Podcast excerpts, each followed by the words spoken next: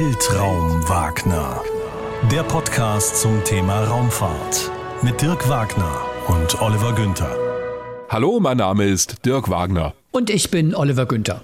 Und heute geht es bei uns um das Thema Weltraum 4.0, Digitalisierung und KI in der Raumfahrt. Bevor wir gleich dazu kommen, sollten wir vielleicht erwähnen, weil vielleicht habt ihr es schon gemerkt, dass Olli und ich so ein bisschen unterschiedlich klingen, was so die akustische Qualität angeht. Wir sitzen uns nicht gegenüber, was ich echt einen Verlust finde, sondern wegen Corona, Corona, Corona sitze ich hier in einem Studio im Hessischen Rundfunk und Olli sitzt zu Hause keine Ahnung, in der Küche? Auf dem Klo? Wo sitzt du denn?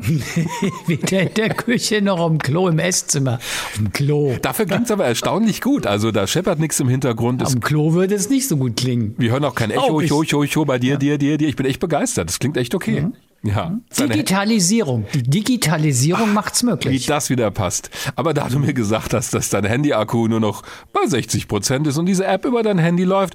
Müssen wir mal ein bisschen Gas geben. Ne? Und das passt auch zum Thema. Wir haben eine Anregung von euch bekommen, so nach dem Motto, ah, mach doch mal was über die schönsten Pannen in der Raumfahrt, also schön in Anführungszeichen. Und da bin ich ganz schnell beim Thema Softwarepannen gelandet. Es sind nämlich schon wirklich Raketen und teure Missionen verloren gegangen. Also sprich, sie sind in Flammen aufgegangen oder der Kontakt wurde verloren, weil die Software nicht funktioniert hat oder weil die Programmierer Mist gebaut haben bei der Programmierung. Das alleine aufzuzählen war uns aber ein bisschen, oder besser gesagt, das war Olli ein bisschen zu flach. Naja, flach. Ja, doch. Aber es stimmt. Ja. Also ich habe dann tatsächlich ähm, vorgeschlagen, dass wir mal den Horizont etwas erweitern in Richtung Digitalisierung in der Raumfahrt, weil Digitalisierung, das ist ja so ein Begriff, mit dem wir alle eigentlich tagtäglich konfrontiert sind. Digitale Transformation, wir werden alle digitaler, unsere Arbeitsplätze werden digitaler. Unser ganzer Alltag wird digitaler, gerade auch in Zeiten dieser Corona-Pandemie. Und da habe ich gedacht, hm, Digitalisierung muss doch eigentlich in der Raumfahrt ein Riesenthema sein. Und ich hatte auch in der Erinnerung, dass die Raumfahrt ja überhaupt in dem ganzen Prozess der Digitalisierung auch historisch schon eine große Rolle gespielt hat, Stichwort Apollo-Mission. Und deshalb war unsere Idee, dass wir diese beiden Aspekte beziehungsweise Themen miteinander verbinden. Und das war eine ziemlich gute Idee, wie ich eingestehen muss, denn dadurch habe ich auch noch mal viel mehr darüber erfahren, welche Rolle heute Computertechnik, also Software im weitesten Sinne spielt in der Raumfahrt und, wenn wir das weiterdenken, wie mit Hilfe von künstlicher Intelligenz die Raumfahrt noch besser werden kann und wo wir aus den Daten, die wir schon längst gesammelt haben, noch mehr rausholen können. Und das ist auch ein echt aufregendes Thema, weil es sehr in die Zukunft geht und um das klar zu machen, wir reden heute nicht, das ist nochmal ein eigenes Thema, über irgendwelche Cyborgs oder über solche menschenähnlichen künstlichen Intelligenzen, Roboter mit anderen Worten. Aber wir zeigen heute, was möglich ist und warum es auch notwendig ist, mehr in diesem Bereich künstliche Intelligenz und Software zu gucken, gerade auch wenn es darum geht, zigtausend Satelliten da oben zu koordinieren, diese Konstellationen oder Flotten von Satelliten, die ein Riesenthema geworden sind mit SpaceX und Starlink, wo sich viele fragen und wir uns auch, können wir das überhaupt sicher steuern, dass wir nicht ständig dort oben Unfälle und Zusammenstöße haben und der Weltraum nicht mehr nutzbar wird. Und da kann künstliche Intelligenz auf jeden Fall einen Beitrag leisten. Aber weil das Thema, da klingelt bei Olli der Paketbote oder das Abendessen, ich weiß es nicht. Aber da gehen wir einfach ich mal drüber hinweg. es ist wahrscheinlich. Ich muss zumindest nicht aufmachen. Macht das, das die künstliche Intelligenz bei dir? Das macht auch nicht die künstliche Intelligenz, das macht ein sehr analoges Familienmitglied. Hoffe ich zumindest. Aber ich sehe jemanden schon zur Tür eilen. Das ist äh, ein gutes Signal. Schöne Grüße an dieser Stelle. Aber weil dieses Thema Softwarepannen und ich sage jetzt mal einfach blöde Fehler in der Raumfahrt einfach so lohnend ist und weil es viele von euch auch so angefixt hat nach dem Motto, wie kann das denn sein, dass eine Rakete abstürzt aufgrund eines Tippfehlers? Und das ist wirklich passiert, haben mhm. wir gesagt, damit fangen wir an. Darf ich noch ganz kurz einhaken, weil du ja vorhin auch gesagt hast, du hast einiges gelernt. Ich habe auch einiges gelernt, schon in der Vorbereitung zu dieser Folge. Als wir nämlich dieses Thema Digitalisierung in den Fokus genommen haben, habe ich erstmal überlegen müssen, was ist eigentlich Digitalisierung? Also hm. den Begriff benutzen wir zwar alle immer wieder, jeden Tag, aber was ist es eigentlich? Also was ist die Definition von Digitalisierung? Hast du eine Idee? Also Digitalisierung aus meiner Sicht ist eben mehr als Nullen und Einsen. Äh, denn dass wir Daten in digitale Übertragungstechnik übersetzen können, auch analoge Signale in digitale Signale übersetzen können. Das haben wir bei der Musik. Ich meine, die CD ist der klassische Fall, wo zum ersten Mal oder zum ersten Mal für kommerzielle Anwendungen Musik, die du vorher von der Schallplatte abgespielt hast, also analog oder vom Tonband, in digitale Speichermedien übertragen wurde. Für mich ist Digitalisierung in der Raumfahrt aber mehr, nämlich die Frage, wie selbstständig, wie autonom sind denn Satelliten, Raumsonden und vielleicht auch die Roboterassistenten, die wir mal mit zum Mars schicken, wenn eine Crew sich dahin auf den Weg macht? Und welche Rolle spielt eigentlich Software heute beim Erfolg oder Misserfolg von Raumfahrtmissionen? Und wir werden sehen, die spielt eine verdammt große. Was ist es denn für dich? Tatsächlich, ich habe mal nachgeguckt. Also erstmal gibt's Wikipedia, die Definition von Digitalisierung und das ist erstmal der Aspekt, den du schon angesprochen hast. Ich kann mal gerade hier zitieren aus den ersten Zeilen dieses Wikipedia-Artikels. Da steht, unter Digitalisierung versteht man die Umwandlung von analogen, das heißt stufenlos darstellbaren Werten, beziehungsweise das Erfassen von Informationen über physische Objekte in Formate, welche sich zu einer Verarbeitung oder Speicherung in digital-technischen Systemen eignen. Mhm. Das ist genau der Aspekt, den du angesprochen hast. Ich wandle analoge Signale, also Töne zum Beispiel in der Musik um in digitale Werte in dem Fall dann halt in Nullen und Einsen. Genau. Ja?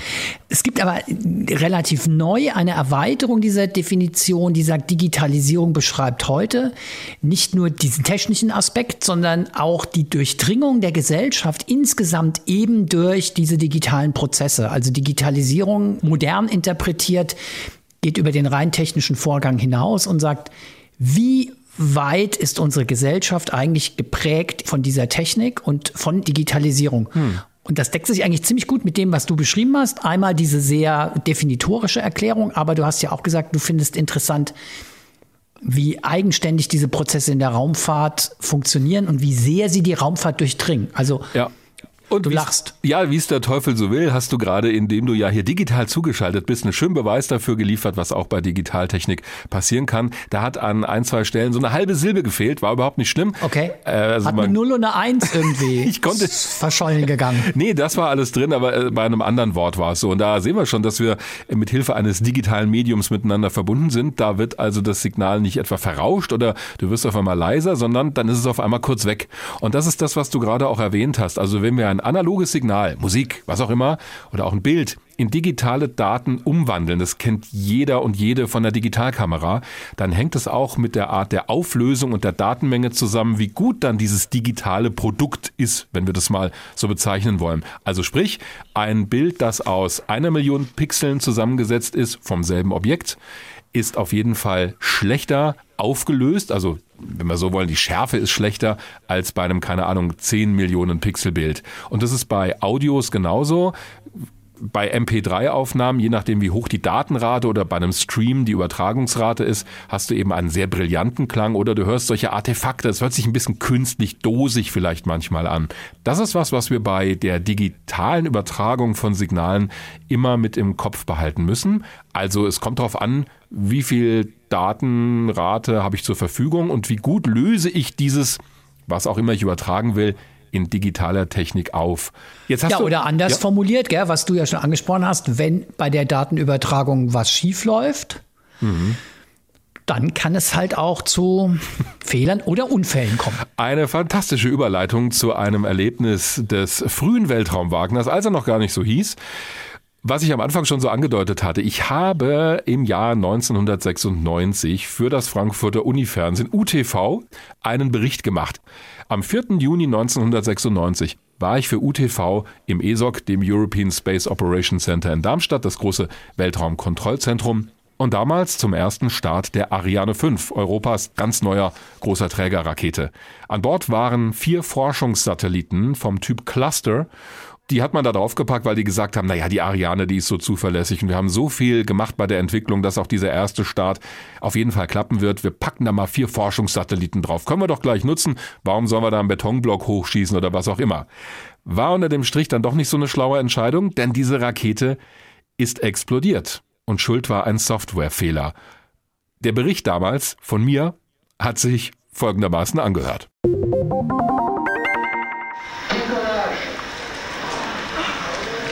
Verhaltene Begeisterung im ESOC. Insider hatten wohl schon böse Vorahnungen. Doch erst einmal schoss die Rakete auf einem 100 Meter langen Feuerstrahl in den Himmel. Und dann das Unfassbare. Ariane 5 löst sich in einem Feuerball auf. Trümmerstücke fallen herab.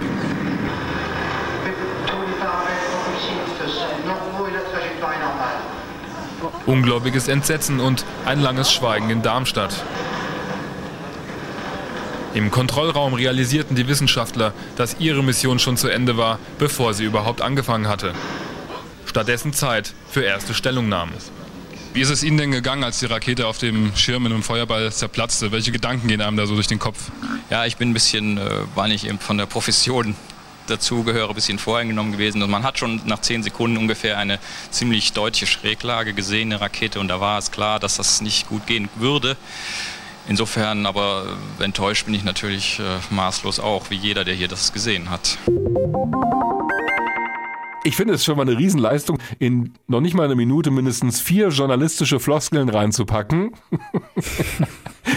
Insider hatten wohl schon böse Vorahnungen. Ich finde auch die Art und Weise, wie ich gesprochen habe, Olli, soll ich nicht wieder Sehr genauso anfangen. muss ich sagen, ja. Es hat dir gefallen. Ja, total goldig, fand ich, ja. Ich fand's Oh, goldig ist aber echt vernichtend, danke. Ja, das, nee, also erstmal hört man einfach, dass du noch deutlich jünger bist. Dann fand ich es, warst ja echt auch am Anfang deiner Reporterkarriere, fand ich es eigentlich echt schon ziemlich gut. Aber es hatte schon so, ich habe halt so, so gesprochen. So ein bisschen klischee-mäßig, ja? aber eigentlich so schon auch cool. Also hast schon damals echt cool gemacht, fand ich. Danke für die Ehrenrettung, aber das ist wirklich so, wenn du anfängst im Journalismus, äh, dann versuchst du so zu sprechen, wie du denkst, wie man da sprechen muss. Und wie wichtige war, Reporter so sprechen. Ja.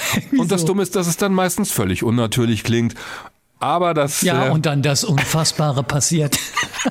ja, oder? Schön fand ich, dass der Experte vom Deutschen Zentrum für Luft- und Raumfahrt dann von einer deutschen Schräglage. Deutsch. er meinte natürlich deutliche Schräglage. Und er hat aber gut beschrieben, was da passiert ist. Die Rakete hat tatsächlich vom Steuerungscomputer ein komplett falsches Signal bekommen. Also die Ariane ist eigentlich perfekt geflogen und dann hat der Steuercomputer irgendwann gesagt, nach knapp 40 Sekunden, jetzt mach mal ein ganz hartes Schwenkmanöver und dadurch ist die Rakete dann zerstört worden im Prinzip. Wie es dazu kam, Dazu erfahren wir später mehr im Gespräch mit Karina Haupt. Das ist eine Software-Ingenieurin beim Deutschen Zentrum für Luft- und Raumfahrt. Und wir reden außerdem mit Andreas Dengel. Der ist Fachmann beim Deutschen Forschungszentrum für künstliche Intelligenz über genau diesen Aspekt, den wir vorhin hatten. Wie kann denn KI, also künstliche Intelligenz in der Raumfahrt helfen? Und kommen wir vielleicht bald gar nicht mehr ohne KI aus in dem Bereich? Und entdecken wir vielleicht, und jetzt Achtung, Trommelwirbel, außerirdisches Leben mit Hilfe von künstlicher Intelligenz. Wer weiß das schon? Ich weiß, ich muss aufpassen, dass ich nicht wieder so rede. Das wäre tatsächlich unfassbar. Finde ich auch. Um ein bisschen den Einstieg in das Thema zu erleichtern, finde ich, wir sollten kurz darüber reden, welche Geschichte hat denn die IT, also Informationstechnologie in der Raumfahrt, wurde natürlich vorangetrieben auch durch militärische Entwicklungen. Es mussten zuverlässige, genaue und vor allen Dingen leichte Steuersysteme für Raketen gebaut werden. Am Ende ging es auch darum, einen Sprengkopf möglichst zielgenau um den Globus zu schicken. Also mit Hilfe von Interkontinentalraketen. Und da waren kleine Steuerungskomputer, die trotzdem exakt sind, absolut unerlässlich. Das heißt, die militärische Entwicklung hat von Anfang an auch eine Rolle gespielt. Die Miniaturisierung, wie baue ich einen Computer möglichst klein und leicht, war selbstverständlich dann beim Apollo-Projekt der NASA, beim Flug zum Mond, ganz entscheidend, denn das ist jetzt nicht übertrieben, da musste auf jedes Gramm, auf jedes Kilogramm geachtet werden und alles, was du an Gewicht sparen konntest, war schon mal gut. Am Anfang gab es übrigens noch keine Computer im klassischen Sinne, so wie wir das heute verstehen sondern es gab an Bord von Raumsonden sogenannte Central Computer and Sequencer, CCS genannt, also das sind so Vorläufer der modernen Computer. Die erste Version, die ich so gefunden habe, kam bei den Ranger-Sonden der Amerikaner zum Mond zum Einsatz. Das sind Raumsonden gewesen, die sollten auf dem Mond einschlagen und bei diesem Kamikaze-Flug möglichst viele Fernsehbilder liefern, um einen Eindruck von der Mondoberfläche zu bekommen. Und zwar genauer und besser, als es mit Teleskopen von der Erde möglich gewesen wäre. Es gab auch noch eine frühe Version dieser Ranger-Sonden, die sollten sogar so eine kleine Landekapsel absetzen, also kurz bevor die Hauptsonde zerschellt, sollte diese Landekapsel abgeworfen werden. Die war aus Balsaholz, um auch den Stoß aufzufangen, hat aber alles nicht geklappt. Aber diese Fernsehsonden waren am Ende nach vielen Fehlschlägen dann erfolgreich. Diese Computer, wenn wir es mal so nennen, an Bord, konnten vorher festgelegte Abläufe auf Kommando automatisch abarbeiten. Das wurde auch bei den Mariner-Raumsonden, das waren die ersten Raumsonden der NASA zu anderen Planeten, wurde das im Prinzip genauso gemacht. Also es konnte nur in sehr begrenztem Umfang was geändert werden. Zum Beispiel zünde Triebwerk X für Y Sekunden. Das konnten die vom Boden aus auch noch per Funk dahin schicken.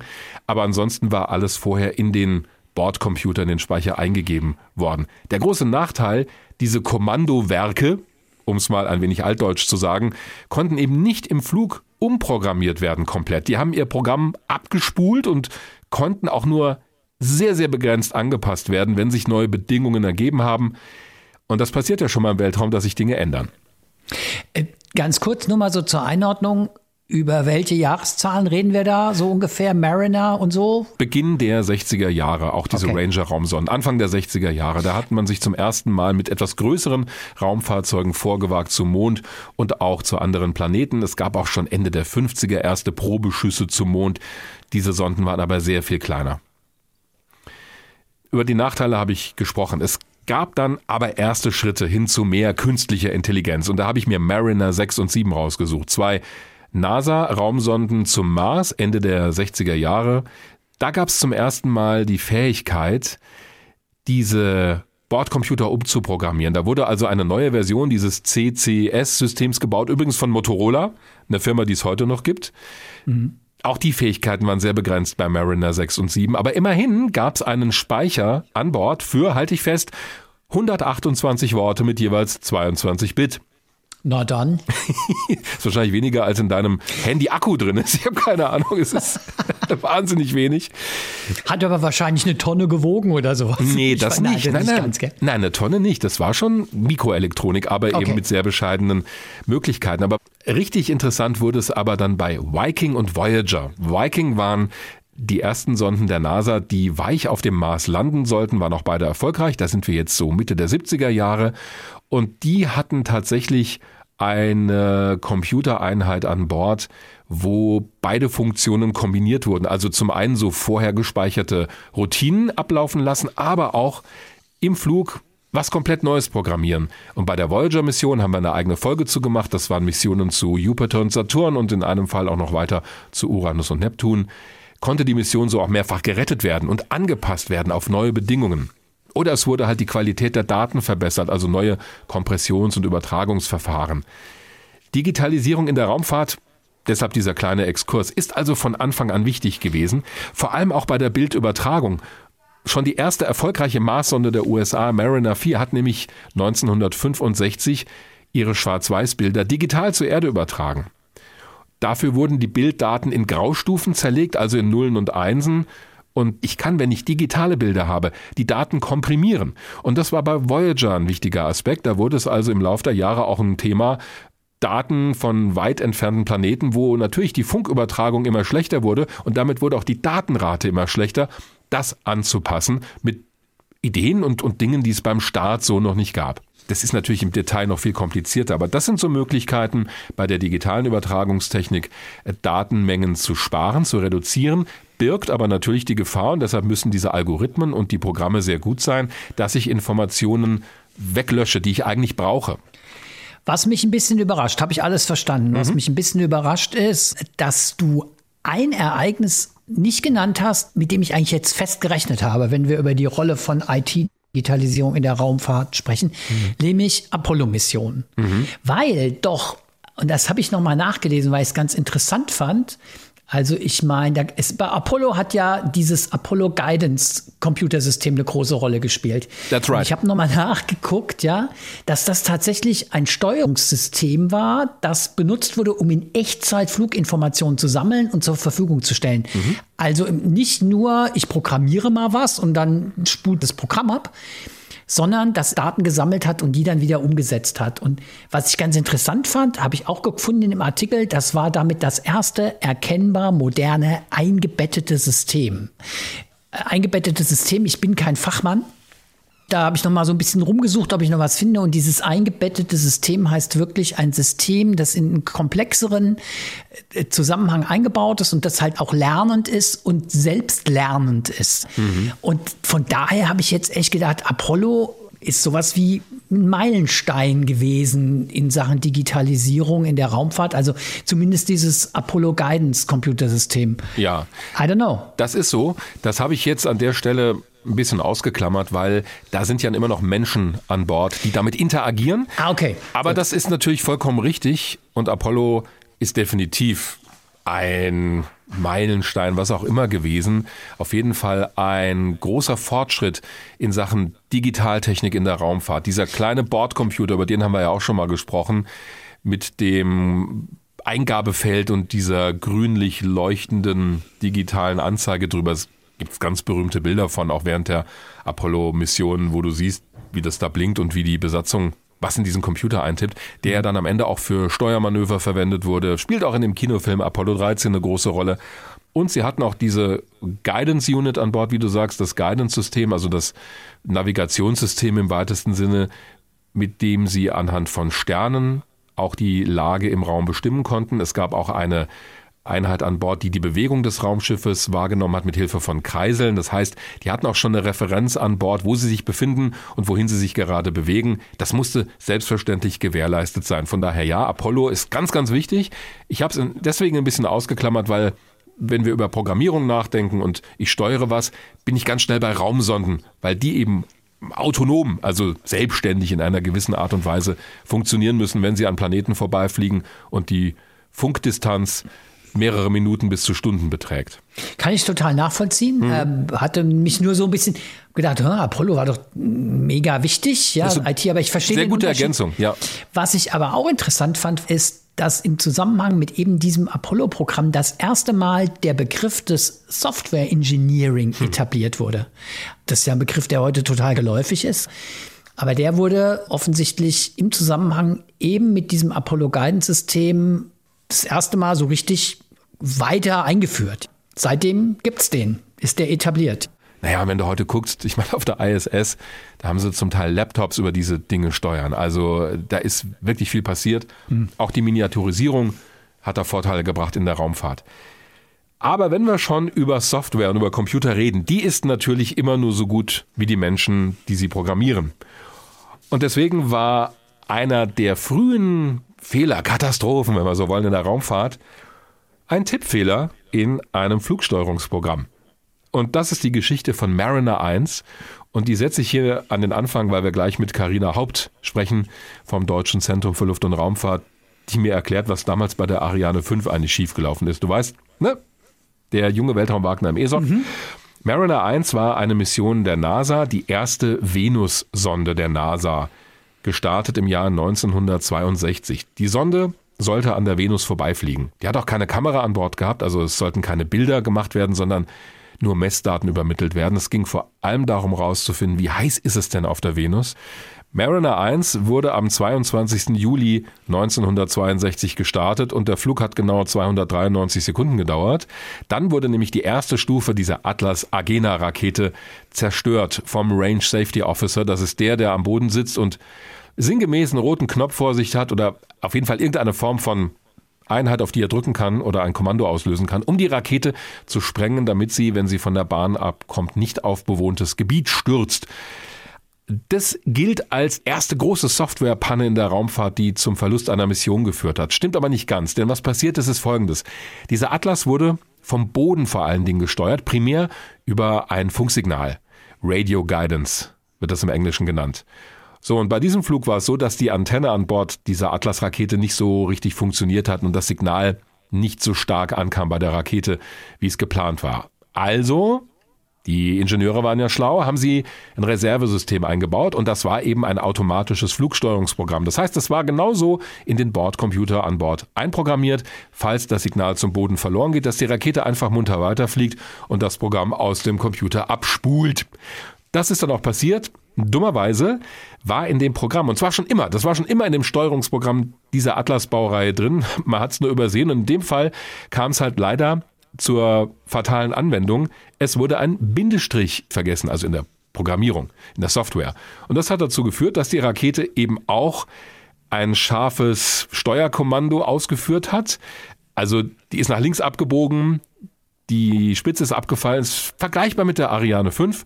Und daraufhin, weil klar war, das Ding kommt nicht mehr auf die richtige Flugbahn zurück, wurde es vom Boden aus gesprengt. Nachzulesen übrigens unter anderem dieser Fall und viele andere Beispiele, sehr empfehlenswertes Buch, erschien wieder mal bei Springer Praxis, ist schon ein paar Jahre alt, nennt sich Space Systems Failures. Ganz tolle Beispiele vom Anbeginn der Raumfahrt bis in die moderne Zeit aus allen Bereichen. Da gab es natürlich noch viel mehr, bis hin zu diesem Feuerball über Kourou am 4. Juni 1996. Und genau darüber und über die Bedeutung von Software in der Raumfahrt habe ich gesprochen mit Karina Haupt. Sie ist Software-Ingenieurin beim Deutschen Zentrum für Luft- und Raumfahrt und beschäftigt sich da nicht nur mit Raumfahrt, sondern mit ganz vielen anderen Bereichen. Denn das DLR ist ja auch in der Luftfahrt tätig, in der Verkehrsleittechnik, Energieerzeugung denken wir gar nicht, aber das Deutsche Zentrum für Luft- und Raumfahrt ist da ziemlich breit aufgestellt und genau da arbeitet Karina Haupt. Aber sie hat auch Spaß dann, da gibt es auch einen schönen Vortrag von ihr im Internet, sich mit den Softwarepannen in der Raumfahrt auseinanderzusetzen. Frau Haupt, der Grund, warum wir auch auf dieses Thema gekommen sind, war dieser spektakuläre Fehlschlag 1996, der erste Start der Ariane 5. Also ich habe das so verstanden, die haben das Steuerprogramm von der Ariane 4 weitgehend übernommen. Und weil die Ariane 5 leider ein bisschen schneller gestartet ist, also schneller an Geschwindigkeit gewonnen hat, hat es nicht funktioniert. Stimmt das so oder was genau ist da vorgefallen? Also das ist eigentlich exakt, wie Sie es gesagt haben. Das heißt, man hat damals gesagt, in der Ariane 4 funktionierte dieses Navigationshilfe, das Inertial Reference Platform super, die benutzen wir einfach wieder. Klar, ne? Never change running systems, auch so ein Spruch in der Informatik. Ist ja eigentlich nicht schlecht. Nee. Genau, ist eigentlich genau richtig. Spart Kosten, spart Zeit in der Entwicklung, alles Dinge, die immer knapp sind, auch in der Raumfahrt. Das Problem ist, wie gesagt, die Ariane 5 hat halt schneller beschleunigt. Und für einen Wert, der in der Beschleunigung halt relevant ist in die Navigationshilfe, war halt nur eine bestimmte Speichergröße vorgesehen. Und äh, naja, da die Ariane 5 halt schneller war, hat dieser Speicherplatz nicht mehr gereicht. Für alle, die jetzt nicht so aus der Informatik sind, als kleines Beispiel, als Analogie. Man kennt das beim Kilometerzähler im Auto. Irgendwann gibt es diesen Moment, also zumindest noch bei denen, die sich so drehten, dass man wieder bei null Kilometern angekommen ist. Und also eigentlich bei genau den analogen Kilometerzählern. Bei den analogen, genau, die ja. sich noch so schön drehten. Das kennt man vielleicht.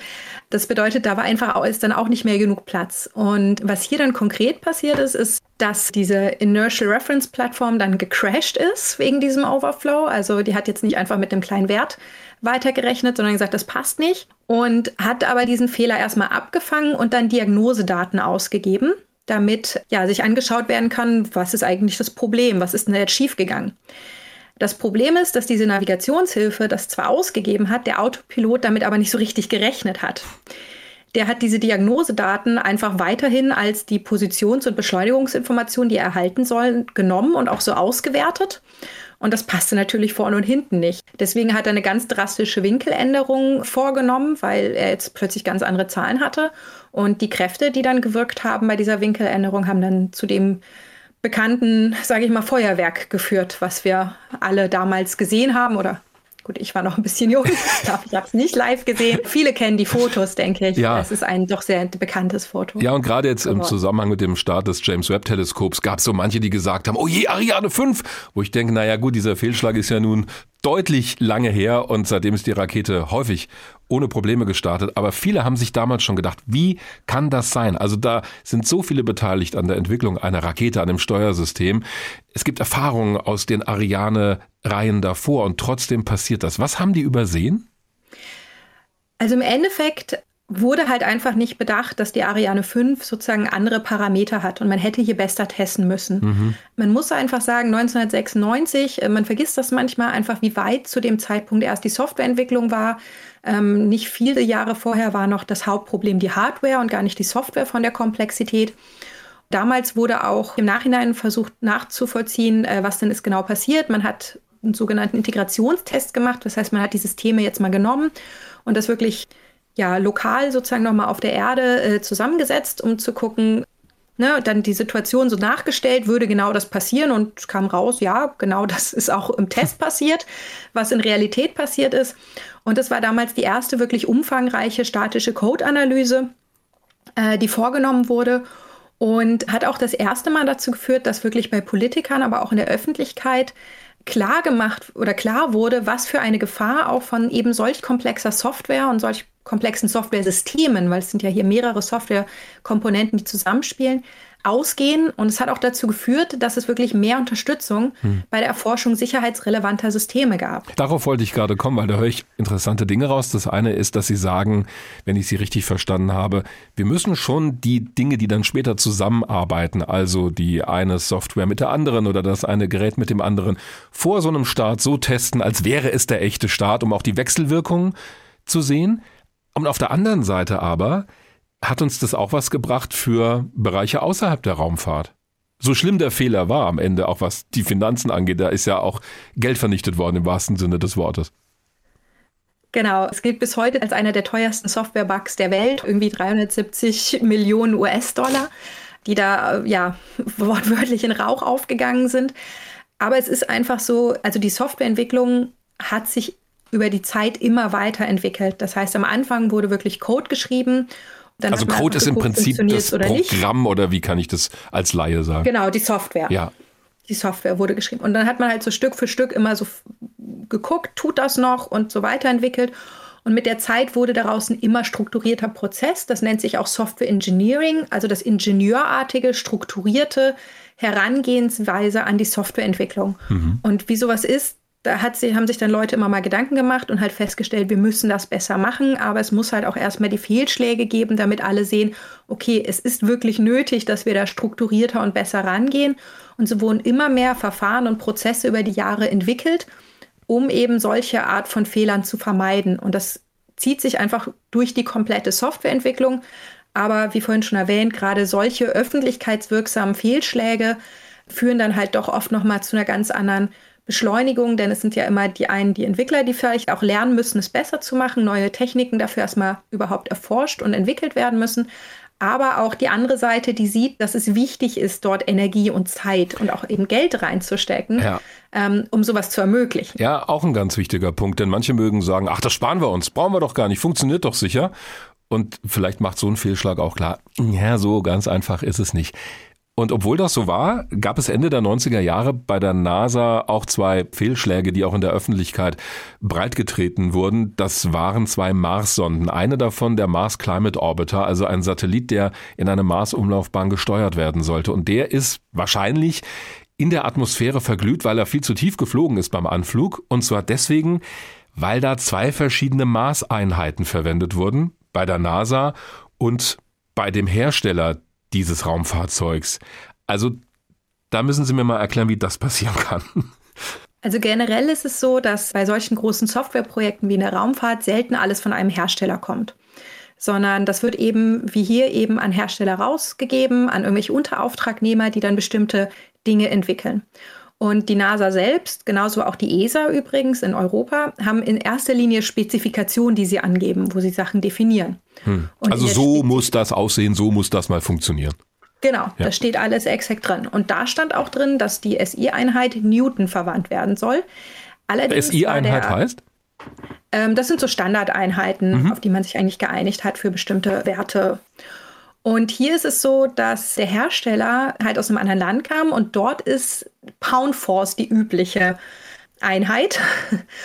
Die haben dann wirklich die Grundsoftware geschrieben und die nutzte und sendete die Daten dann eben in diesen Pound Force statt in Newton, wie es eigentlich in der Spezifikation stand. Für alle, was heißt das? Das ist ein Faktor von 4,45 ungefähr, um den dann plötzlich die Daten falsch waren.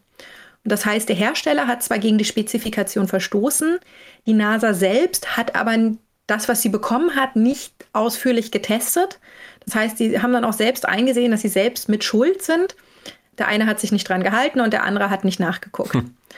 Und dann ist genau das passiert. Der Climate Orbiter ist zu niedrig geflogen. Ja, wieder mal zeigt es uns, auch hier fehlte im Endeffekt ein Integrationstest, wo einfach diese Systeme gemeinsam getestet wurden um zu schauen, funktionieren die denn zusammen? Gibt das sinnige Ergebnisse? Und hier kommt eigentlich noch was noch traurigeres dazu, muss man sagen. Also es ist wirklich eine äh, Verkettung von äh, unglücklichen Umständen. Denn äh, zwei Navigatoren haben konkret davor gewarnt. Ach. Denen ist es aufgefallen, dass was nicht stimmt. Und es gab damals auch einen Prozess, um solche Hinweise zu geben. Da musste man ein Formular ausfüllen. Die haben aber leider dieses Formular falsch ausgefüllt. Und ähm, weil die NASA und Co. eben auch Bürokratie ist, wurde dieses Formular dann nicht beachtet, weil es eben nicht korrekt ausgefüllt war. Und deswegen ist dieser Fehler durchgekommen. Das heißt, ist es manchmal dann auch einfach die Prozesse, die nicht ideal sind. Ja, ich merke schon, ich meine, wir beide schmunzeln ja auch ein bisschen darüber, weil es am Ende irgendwie so trivial erscheint. Aber wahrscheinlich ist das so, denke ich mir mal, dass in einem so komplexen Prozess wie einem Raumfahrtprogramm, wo ich eine Raumsonde entwickle, wo ich auf zigtausend Dinge achten muss, wo am Ende sowas vielleicht dann doch ja, schlicht übersehen wird. Genau, also es gibt da diesen schönen Spruch für alles andere, wenn Dinge nicht so kompliziert sind, it's not rocket science, aber hier ist es natürlich genau der Fall. Mhm. Es geht hier um sehr komplexe Situationen, um sehr große ähm, Projekte, wo viele Software-Elemente zusammenarbeiten müssen, die natürlich ausführlich und detailliert getestet werden. Aber es rutscht halt irgendwas durch, was keiner bedacht hat. Und am Schluss gibt es natürlich auch noch menschliche Fehler, die mit reinspielen. Und hier ist es natürlich immer besonders dramatisch, weil man kann eben nicht mehr so eben eingreifen mhm. oder kriegt vieles auch erst spät mit, weil genau, die, die haben das ja nicht gemerkt. ja, ja, lang sind. Wenn die das gesehen genau. hätten, hätten sie ja vielleicht gedacht, oh, wir müssen noch ein Steuermanöver durchführen, damit die Raumsonde wieder auf den richtigen Kurs kommt. Aber da gab es auch verschiedene Gründe, warum das nicht erkannt wurde. Sie haben, das findet man im Internet, wenn man nach ihnen sucht, gibt es einen tollen Videovortrag, wo sie viele Beispiele, auch diese nochmal ausführlich schildern. Das könnten wir jetzt natürlich noch weiter treiben, aber wir wollen es ein bisschen auf eine grundsätzliche Ebene heute noch heben. Also wir haben schon gemerkt aus dem, was Sie gesagt haben, da hat man immer was draus gelernt. Also es gab immer Lehren aus solchen Fehlschlägen. Das heißt, wir sind am Ende besser geworden dadurch. Genau. Und das muss man sagen, auch haben wir nicht nur aus der Raumfahrt gelernt, das haben wir auch in vielen, vielen anderen Bereichen gelernt. Es gab da sogar mal dann eben eine NATO-Konferenz, noch in den ganz frühen Jahren, wo dann eben auch übers genau dieses Software Engineering, was ich gesprochen, geprägt wurde, etc. Und es ist einfach so, dass wir über die Zeit, umso größer und umso komplexer die Softwareprojekte wurden, da immer mehr gelernt haben und sich dieser ganze Prozess stark weiterentwickelt hat.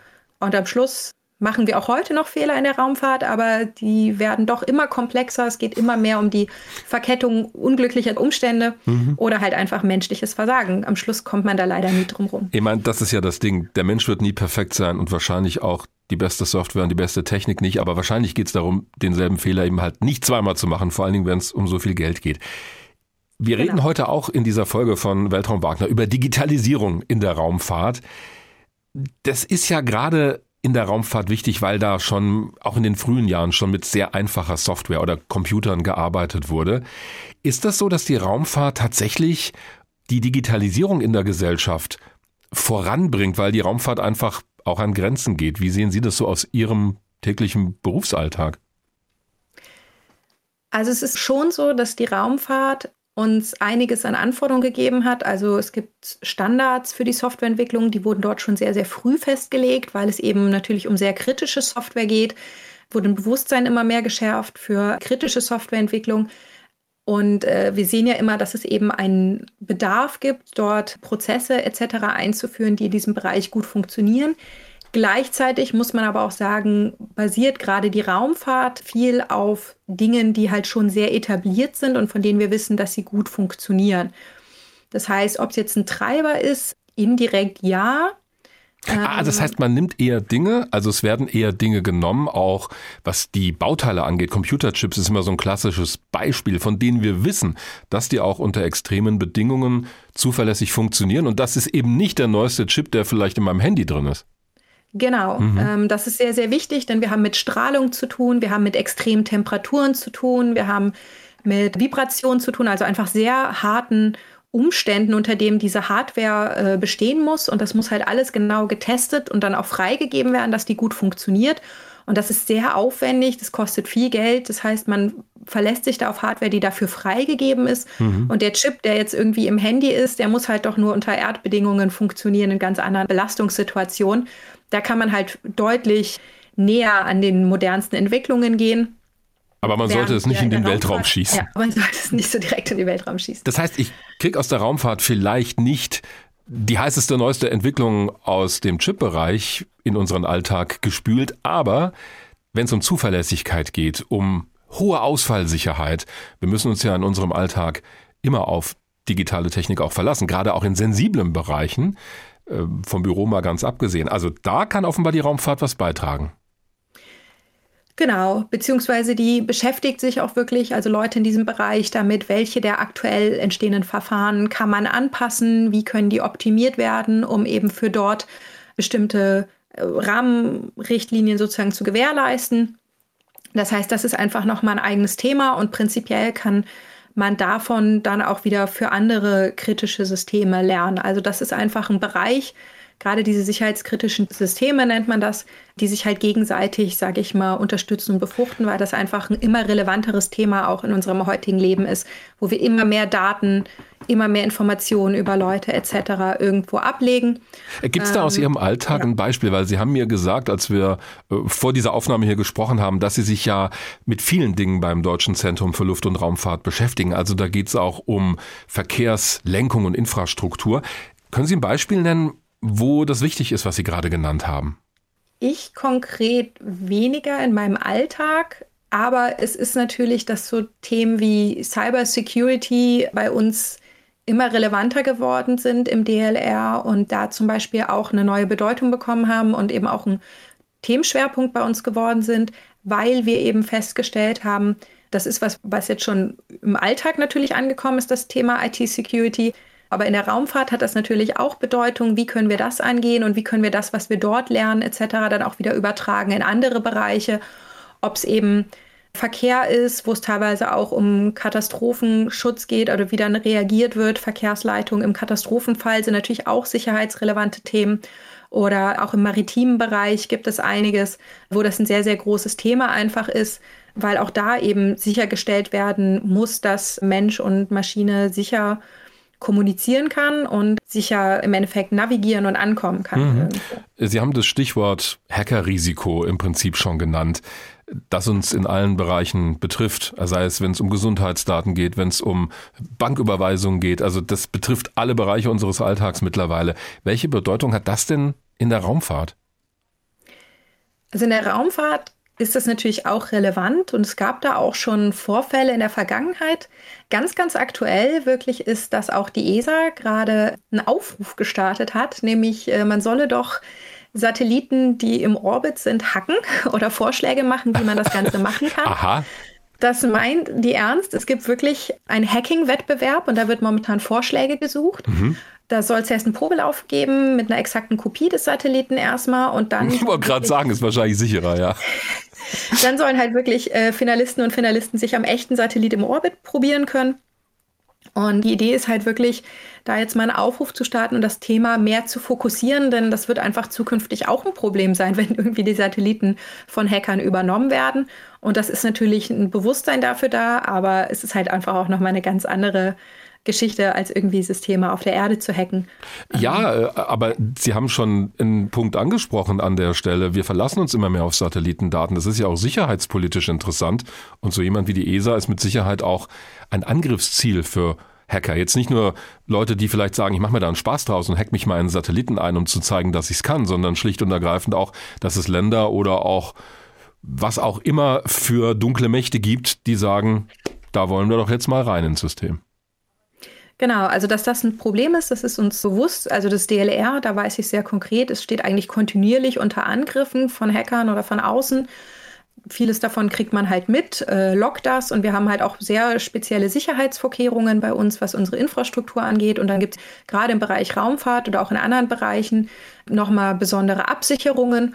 Das ist natürlich auf jeden Fall ein Thema und der ESA genauso wie der NASA und eben alle, die mit Satelliten zu tun haben, ist klar, dass das ein ein weiterer neuer Angriffsvektor ist, der auch immer mehr ein Problem darstellen kann, weil, wie gesagt, wir immer mehr auf Satelliten bauen. Hm. Und deswegen wird versucht, da jetzt halt auch mehr und mehr gegen vorzugehen. Und das Thema ist jetzt nicht neu, aber die Idee natürlich, so einen Hacking-Wettbewerb zu machen, der ESA ist sehr schön. Ja, die ist auch ein bisschen skurril, aber natürlich mit dem Ziel, nehme ich mal an, zu zeigen, wie komme ich in so einen Satelliten rein? Wo haben wir vielleicht Hintertürchen offen gelassen als ESA, von denen wir selber gar nicht wussten, dass es die gibt und wo uns solche Hackerinnen und Hacker dann aufzeigen, Achtung, da habt ihr ein Problem, da müsst ihr mal was machen. Das ist ja eigentlich, das machen ja selbst Unternehmen äh, oder, oder große ja. ähm, auch Institutionen, die sagen, hackt euch mal rein, damit wir sehen, wo wir Fehler machen. Das ist so der Sinn.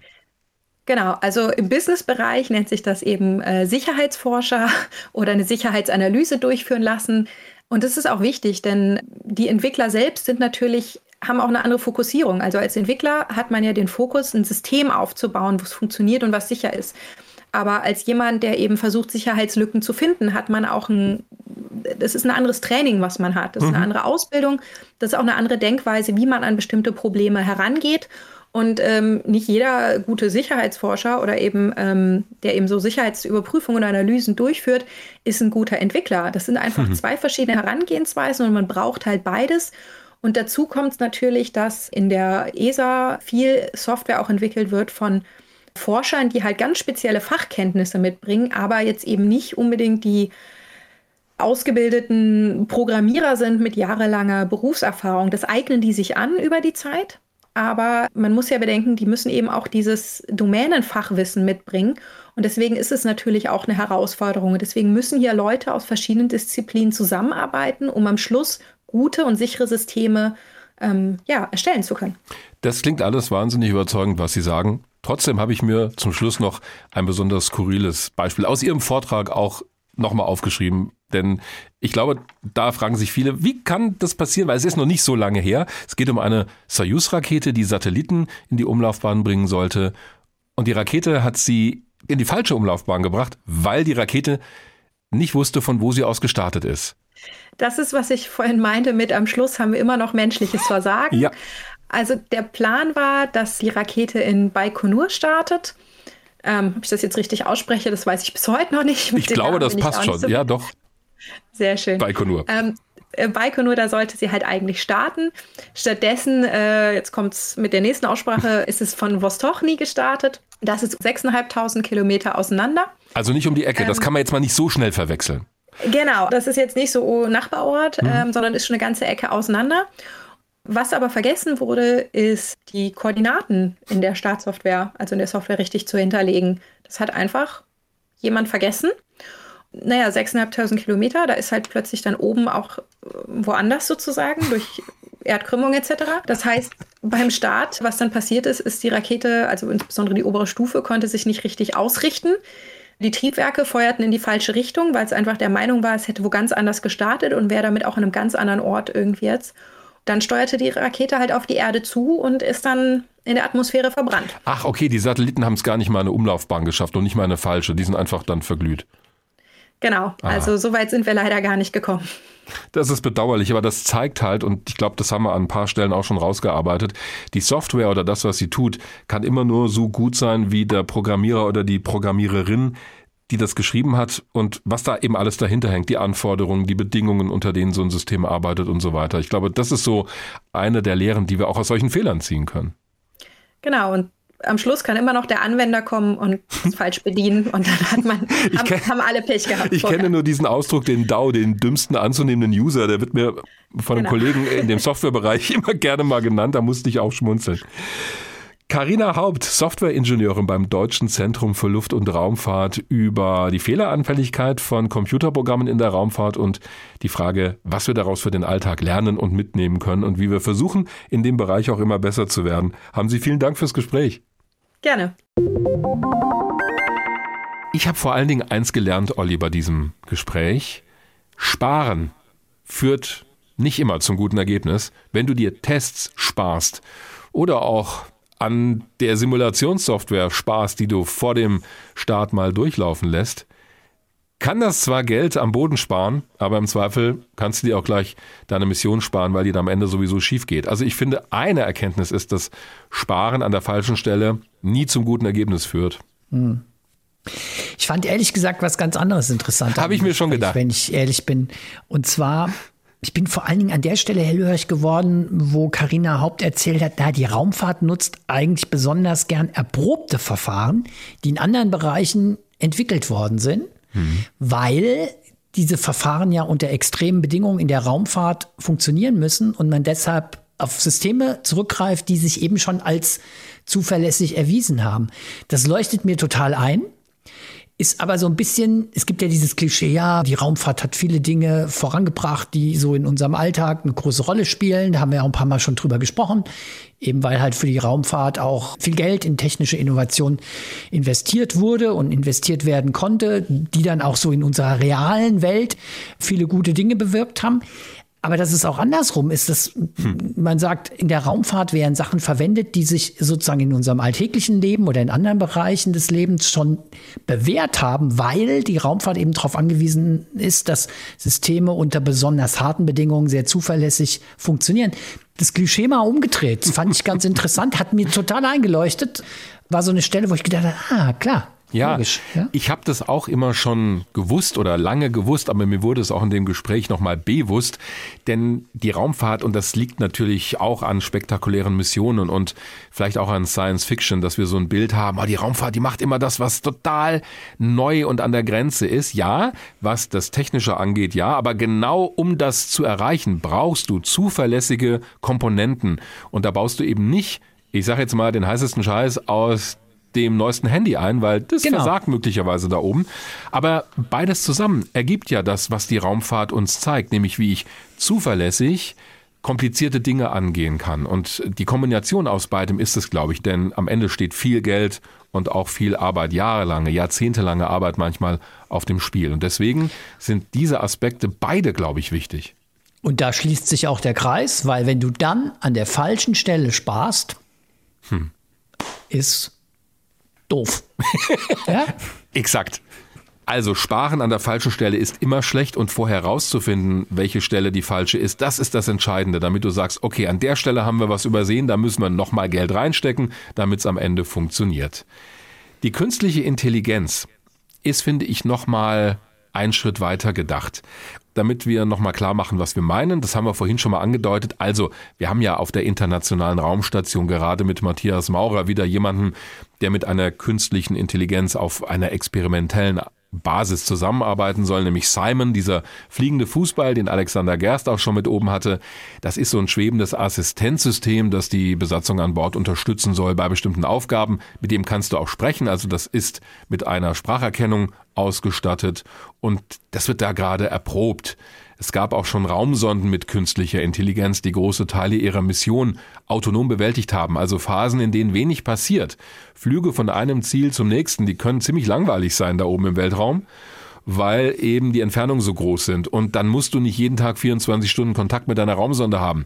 Ist ja auch für die Leute in der Bodenstation vielleicht ein bisschen langweilig, die könnten Sinnvolleres tun in der Zeit. Also für diese Phasen können Abläufe auch autonom ablaufen. Und da wollen wir uns näher mit beschäftigen. Also wir reden jetzt nicht über Roboter, über solche Assistenzsysteme auf der ISS, sondern wir reden schon über, was passiert denn eigentlich bei der Steuerung von Raumsonden. Denn da ist die KI, glaube ich, besonders gefordert. Die NASA hat sowas zum ersten Mal richtig ausprobiert mit der Mission Deep Space One. Das war eine Kometensonde, die hatte zum einen eine autonome Navigation an Bord, AutoNav genannt natürlich, konnte selbstständig die Lage der Sonde im Weltraum erkennen und auch Steuermanöver ausführen. Außerdem war ein Autopilot an Bord der Remote Agent. Es wurde natürlich auch alles von der NASA entsprechend benannt. Und das war ein Computer, der wurde verwendet zum einen, um Experimente zu steuern, und zwar ohne direkte Befehle von der Bodenstation. Der konnte sogar eigene Entscheidungen treffen. Das heißt, er konnte Systeme ein- oder ausschalten, natürlich im Rahmen der Vorgaben, die vorher gemacht wurden. Auch für den Fall, dass Systeme ausfallen oder was Ungeplantes, was Unvorhergesehenes passiert, gibt es einen sehr guten Artikel auch bei Wikipedia guckt mal nach Deep Space One, nicht nach Deep Space Nine, das ist eine Raumstation bei Star Trek. also das ist eine ganz schöne Mission, die so als Pioniermission gilt, ganz bewusst um künstliche Intelligenz da oben zu verwenden. Und heute finde ich, haben wir Aspekte von KI in ganz vielen Raumfahrzeugen und auch in deren Steuersystemen eingebaut. Das ist natürlich ein Sicherheitsaspekt, denn wenn die mal den Kontakt zur Bodenstation verlieren, ist es ja gut, wenn zum einen die Raumsonde das selber erkennt und merkt, oh, da ist jetzt mal was schiefgegangen und ich habe folgende Routinen zur Auswahl, um das zu beheben. Und es ist natürlich auch wichtig, angenommen, du fliegst an einem unerforschten Objekt vorbei, also an einem Kometen und hast vorher eine bestimmte Vorstellung davon, wie der aussieht, also welche Gebiete vielleicht interessant sind. Jetzt mal ganz platt, dass die hellsten Gebiete die spannenden sind. Und jetzt merkst du aber kurz vorher oder vor Ort stellt die Raumsonde fest, Moment mal, es gibt so viel kontrastreiche Informationen, vielleicht sollte ich auch mal die etwas dunkleren Gebiete genauer unter die Lupe nehmen. Und sowas kannst du schon einer KI einpflanzen, so eine gewisse Intelligenz, damit sie dir auch die wirklich spannenden Daten liefert. Das sind Dinge, die heute in Raumfahrzeugen eingebaut sind. Da geht aber natürlich noch mehr. Unfassbar, um einen jungen Reporter aus einer Reportage Mitte der 90er Jahre zu zitieren. Ich wusste, dass dir das gefällt. Das hat mir echt gut gefallen. Ja. Und deswegen über dieses Was geht da noch mehr haben wir gesprochen mit Andreas Dengel. Der forscht beim Deutschen Forschungszentrum für künstliche Intelligenz und beschäftigt sich ganz konkret auch in Zusammenarbeit mit der Europäischen Raumfahrtorganisation ESA mit den Möglichkeiten der künstlichen Intelligenz in Raumfahrtanwendungen. Herr Dengel, ich habe in der Vorbereitung auf das Gespräch mit Ihnen ein Zitat von Ihnen gelesen, und zwar in der Zeit. Da gab es einen Artikel über Ihre Arbeit im Januar des vergangenen Jahres, und da werden Sie mit folgender Aussage zitiert. Raumfahrt schreit geradezu nach Anwendung von künstlicher Intelligenz. Warum, Herr Dengel? Tja, also KI im modernen Sinne ist natürlich sehr datenintensiv. Und wenn Sie mal schauen, äh, was im Moment an Daten verfügbar ist, was über die verschiedensten Missionen von der NASA, von der ESA erhoben wurden, dann sehen Sie eigentlich, dass dort wahnsinnig viel Spielraum ist, auch verschiedenste Verfahren eben zu kombinieren und auch die Bilder und die anderen Sensorinformationen zu kombinieren und damit quasi neue Sachen zu entdecken, Einblicke zu bekommen, eine digitalen Twin Earth zu bauen um damit Zustandsmessungen durchzuführen, aber auch Zustandsprognosen. Moment, digitaler Twin Earth, also Sie möchten eine Art Zwilling der Erde im Computer bauen, habe ich das so richtig verstanden? Das ist das ultimative Ziel. Natürlich ist das eine Vision, die man hat, aber es gibt eine Unmenge von Daten, die es ermöglichen, über Emissionen, über Wetterverhältnisse, auch die Landwirtschaft zu analysieren. Also ich könnte unzählige Applikationen aufzählen, um besser Einblicke zu bekommen und damit für die Menschheit Prognosen für die Zukunft zu generieren. Ich würde ganz gerne mal einen kleinen Schritt zurückgehen, Herr Professor Dengel. Wenn ich Sie richtig verstehe, es ist einfach die schiere Menge der Daten, die wir im Zusammenhang mit Raumfahrt haben, die im Grunde genommen die Raumfahrt prädestiniert für den Einsatz künstlicher Intelligenz. Interpretiere ich Sie da richtig? Sie interpretieren mich da richtig. Es gibt jetzt, wenn Sie ins Weltraum mal schauen, das sind wahnsinnig große Vermögen, die dort schon existieren im Bereich GPS, also Global Positioning System, Telekommunikation, Wissenschaft. Auf der anderen Seite haben wir Einflüsse von außen, beispielsweise Sonne, Weltraumwetter, als Größe. Der Blick nach außen von der Erde aus über diesen Ring von immer dichter werdenden Satelliten. Auf der anderen Seite eben auch die Nutzung der Sensoren mit Blick auf die Erde, um dann auch den Zustand der Welt besser zu verstehen und ihn nachzubauen. Jetzt möchte ich nicht gleich zu Beginn den Spielverderber geben, aber mir ist es fast noch ein bisschen zu wenig romantisch. Wenn ich an künstliche Intelligenz und Raumfahrt denke, fällt mir selbstverständlich Raumschiff Enterprise ein mit Lieutenant Commander Data. Gut, das ist jetzt noch ein Androide, da reden wir schon wieder über ganz andere Formen der Robotik und der künstlichen Intelligenz, aber der hat ja nun Fähigkeiten, die am Menschen sehr ähnlich sind. Und auch der Bordcomputer der Enterprise reagiert auf Sprache, er kann Ratschläge geben, das stelle ich mir eigentlich unter künstlicher Intelligenz vor. Bin ich da zu sehr von Science Fiction beeinflusst oder vielleicht auch verdorben worden? Das ist eine gute Frage. Ich meine, natürlich sind wir geprägt durch Assoziationen, was KI sein kann. Und das verbinden wir immer auch wieder mit menschlicher Intelligenz und der Fähigkeit, die Menschen eben an den Tag legen. Und dazu gehört beispielsweise Sprachen aber auch das Sehen, ja, das Erkennen von Situationen, von Bildern, die Zusammenhänge der darin enthaltenen Objekte. Aber KI kann ja auch mehr, weil wir auch Sensoren nutzen können, die über die Sensorik des Menschen hinausgehen, wenn Sie Multispektralbilder hernehmen, wo im ultravioletten Bereich, im Infrarotbereich eben Möglichkeiten äh, sind, Dinge zu messen, die dann wieder kombiniert werden können, bieten hier die vielen Daten optimalen Grounding, sage ich mal, also eine fruchtbare Erde zum Einsatz von KI, speziell eben maschinellen Lernverfahren, die dort uns helfen, Dinge besser zu verstehen, Risiken abzuschätzen und auch zum Beispiel Dinge zu vermeiden durch die Dichte von Satelliten, die zunehmend eben Kollisionen beispielsweise als eine Anwendung. Bleiben wir doch vielleicht mal bei dem Beispiel, weil ich glaube, wenn wir es an einem konkreten Fall deutlich machen, dann wird auch klar, was künstliche Intelligenz da leisten kann. Stichwort Steuerung von Satellitenkonstellationen. Das ist ja das große Thema. Also alleine Elon Musk schickt mit seiner Firma SpaceX bzw. Starlink tausende Satelliten in niedrige Erdumlaufbahnen, die natürlich auch ausfallen können, die aber auch gesteuert werden müssen, dass sie nicht mit sich selbst, also mit ihresgleichen oder mit anderen Objekten zusammenstoßen. Welche Rolle kann da künstliche Intelligenz spielen? Ja, das ist ein wichtiges Gebiet, denn mit der Zunahme der Satelliten wächst natürlich das Kollisionsrisiko exponentiell und nicht linear wie die Satelliten selbst, weil immer mehr Zusammenhänge entstehen. Die Satelliten haben Flugbahnen und die Flugbahnen alleine sind auch abhängig vom sogenannten Weltraumwetter, also Einflussfaktoren wie die Tageszeit, der Sonnenstand, aber auch das Auftreten von Sonnenflecken oder Schwankungen der von der Sonne ausgehenden Wellen oder Korbusstrahlungen. Auch die Temperatur verändert sich mit der Höhe der Umlaufbahn und alle diese Dinge wirken sich eben auch auf, auf die atmosphärische Dichte und damit hat das wieder einen Einfluss auf die Flugbahnen der Satelliten. Also wir haben hier komplexe Situationen, die, wenn man physikalische Modelle hernehmen würde, das Ganze sehr teuer und zeitaufwendig machen. Empirische Modelle auf der anderen Seite sind sehr ungenau und hier spezifisch könnte die KI mit den Methoden des maschinellen Lernens eben auch die Dynamik der atmosphärischen Dichte besser erlernen und verstehen und damit Beziehungen zu relevanten Weltraumwettereigenschaften direkt aus diesen Daten bestimmen. Und daraus und auch Ausweichmanöver ableiten? Das ist das Ziel, dass man natürlich auf der einen Seite die Experten, die vor Ort sitzen, unterstützt und möglicherweise dann durch die Kollisionswarnungen, die man hat, besser abschätzen kann, sind das Fehlalarme, weil ich besser voraussagen kann, wie die Flugbahnen sind und, und damit eben auch das Zeit zwischen sehr teuren Manövern und der Annäherungen verringern kann. Wäre es im Prinzip auch denkbar, wenn man ein bisschen in die Zukunft schaut, dass eine künstliche Intelligenz, also Algorithmen, die komplette Überwachung des Satellitenverkehrs im Orbit übernehmen könnten? Also, dass das vollautomatisch geschehen kann oder ist es jetzt ein bisschen zu ambitioniert? Also natürlich sind die individuellen Missionen auch mit bestimmten Zielen versehen.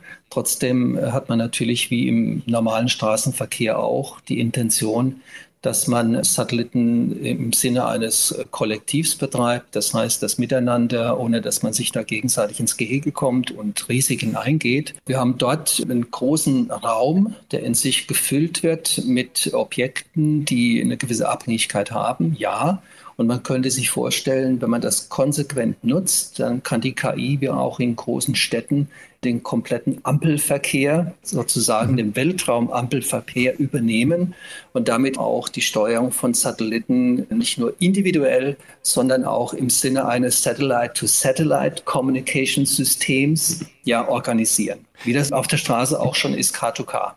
Damit wir das richtig verstehen, die künstliche Intelligenz würde dann aber in der Bodenstation sitzen oder ist die dann auch oben auf den Satelliten?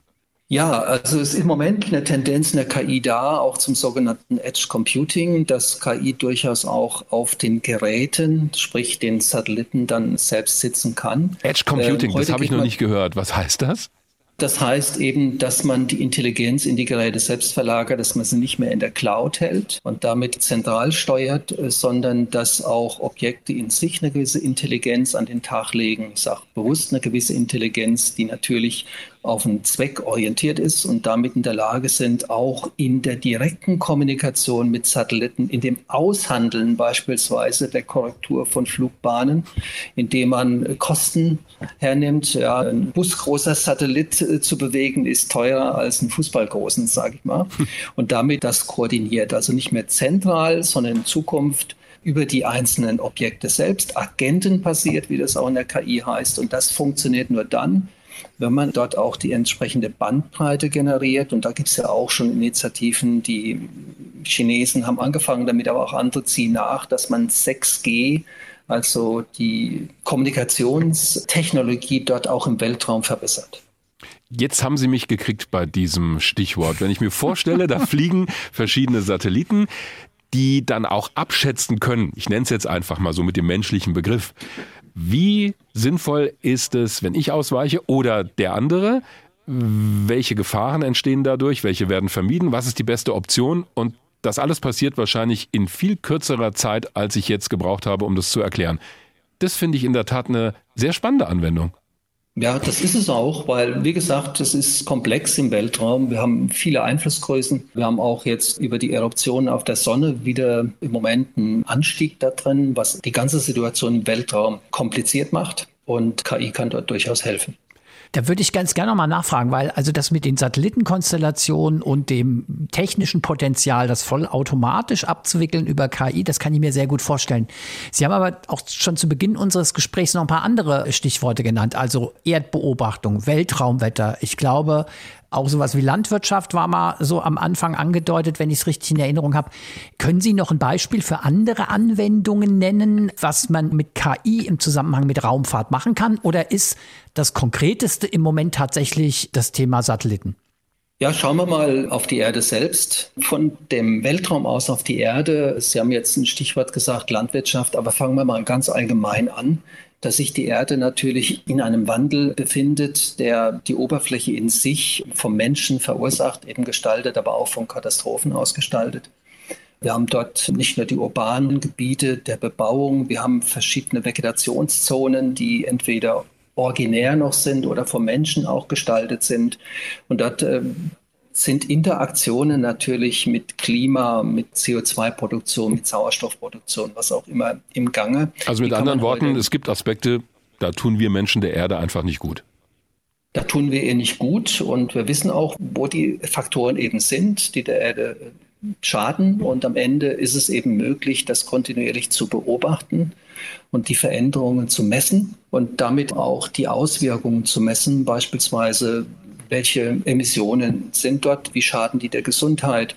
Wir können auch Plastik tracken, das heißt Plastikmüll beobachten, wie der entsteht, wie er sich verbreitet. Wir können die Katastropheneffekte messen, die durch Überflutungen, durch verschiedene Brände entstehen. Es gibt zahlreiche Anwendungen, natürlich auch die landwirtschaftliche Produktion, weil wir immer weniger Produktionsflächen weltweit haben und auf der anderen Seite den Drang haben, nachhaltig zu produzieren, um dort nicht noch mehr Pestizide in den Boden zu stecken, die Auswirkungen kennen wir ja auch auf unsere Fauna. Und dort können Satelliten helfen, mit den vielfältigen Sensordaten, insbesondere in den Bildern, bessere Einblicke zu bekommen und diesen digitalen Zwilling der Erde zu bauen. Ah, da auf das Stichwort habe ich gewartet, denn ich habe mich die ganze Zeit gefragt, ja, diese Daten haben wir ja schon. Also ich kann schauen, wie hoch ist der CO2-Anteil in der Atmosphäre, welche anderen Gase sind da drin, aus welchen Regionen kommen diese Abgase, die in die Umwelt gelangen. Ich kann mir die Bilder anschauen. Wo brauche ich da die KI? Weil ansonsten könnte ich sagen, naja, das kann ich auch ein Mensch auswerten lassen. Ja, das könnte man auch ein Mensch auswerten lassen. Bloß sitzt er halt ein bisschen länger dran. Gut, natürlich ist Mathematik die Grundlage von allem. Aber wenn man jetzt Zusammenhänge zwischen diesen Daten, die alle schon existiert, ob das Formaldehyde sind, Schwefeldioxid, wie alle Schadstoffemissionen auch heißen. Es gibt eben auch Korrelationen, die in Gesundheitsdaten liegen, Auftreten von Asthma, anderer Krankheiten, die damit zu tun haben. Und diese Zusammenhänge als Muster zu erkennen, da ist eine KI prädestiniert dafür, weil wir oft eben an der Komplexität, apropos Mensch soll es auswerten, eben auch scheitern. Ja, siehe Google, Suche nach Informationen. Wenn man dort Spezialdaten hat, braucht man nicht nur Spezialwissen, sondern auch die Zeit und die Muse, solche vielschichtigen Datendimensionen auszuwerten. Also wenn ich Sie richtig verstehe, ich bleibe auch an diesem Bild mit dem Zwilling der Erde hängen. Die Idee ist wirklich über KI also nicht nur Daten zu erfassen und auszuwerten, sondern vor allen Dingen komplexe Systeme analysieren zu können, indem man über künstliche Intelligenz so eine Art Zwilling der Erde baut, um diese ganzen real vorhandenen systemischen Verbindungen, um die dann nachzumodellieren und sie besser verstehen, analysieren zu können. Habe ich das so einigermaßen richtig verstanden? Das ist die Vision, die im Moment verfolgt wird, nicht nur vom DFKI, auch von Unternehmen wie der ESA. Auch die EU hat sich das auf die Fahne geschrieben, also in den nächsten Jahren, Jahrzehnten ganz intensiv daran zu arbeiten. Dazu gehören aber nicht nur eben diese Aspekte aus der Vogelperspektive, die jetzt aus dem Weltraum geliefert werden können. Natürlich haben wir auf der Erde auch, sagen wir mal, Parallelwelten wie Social Media, in denen eine Menge passiert und die als Sensorsysteme auch eine wichtige Rolle spielen. Ich gebe Ihnen ein Beispiel, dass wenn Sie heute Überflutungsgebiete haben, die entstehen können, nicht nur in Rheinland-Pfalz oder in Nordrhein-Westfalen, sondern auch weltweit durch äh, verschiedene Zusammenhänge, die das Wetter ausmachen. Aber gleichzeitig haben wir das Sensor soziale Medien, die natürlich von diesen Überschwemmungen Foto Aufnahmen machen oder aber auch Kommentare schicken Menschen, die betroffen sind, die miteinander reden und damit auch vor Ort zusätzliche Informationen liefern, um sich ein Bild zu machen. Und dieses Bild machen ist natürlich ganz essentiell, wenn Sie Rettungskräfte einsetzen wollen. Und an den Bildern, die gerade versandt werden, wo man über auch KI-Software abschätzen kann, wie hoch das Wasser tatsächlich steht, weil das können sie vom Weltraum aus schwer machen, mhm. weil sie eben sehen, dass das genau bis zur Kniehöhe geht. Und da gibt es KI-Systeme, die das dann messen können. Und damit können Sie auch wieder abschätzen über die Topologie, die vorliegt, wie lange Rettungskräfte über bestimmte Straßen oder Wege Zugang haben, um dort Menschen rauszuholen. Ich fasse das mal zusammen. Ich höre da zwei Aspekte raus, wenn es jetzt um die Auswertung von Daten geht mit Hilfe künstlicher Intelligenz.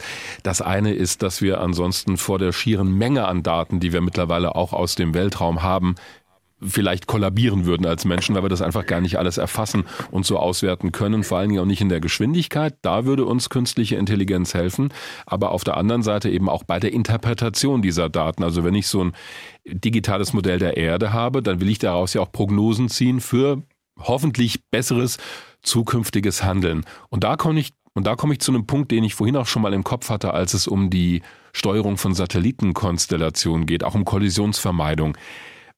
Welches Risiko steckt da drin, wenn ich einer künstlichen Intelligenz oder einem KI-System auch die Kontrolle in gewisser Weise über sicherheitsrelevante Dinge gebe? Weil, um es mal wieder auf menschliche Begriffe zurückzuführen, die KI würde dann ja auch Entscheidungen treffen. Also wenn die entscheidet, okay, der Satellit soll ausweichen und nicht der, dann kann das ja auch eine falsche Entscheidung sein.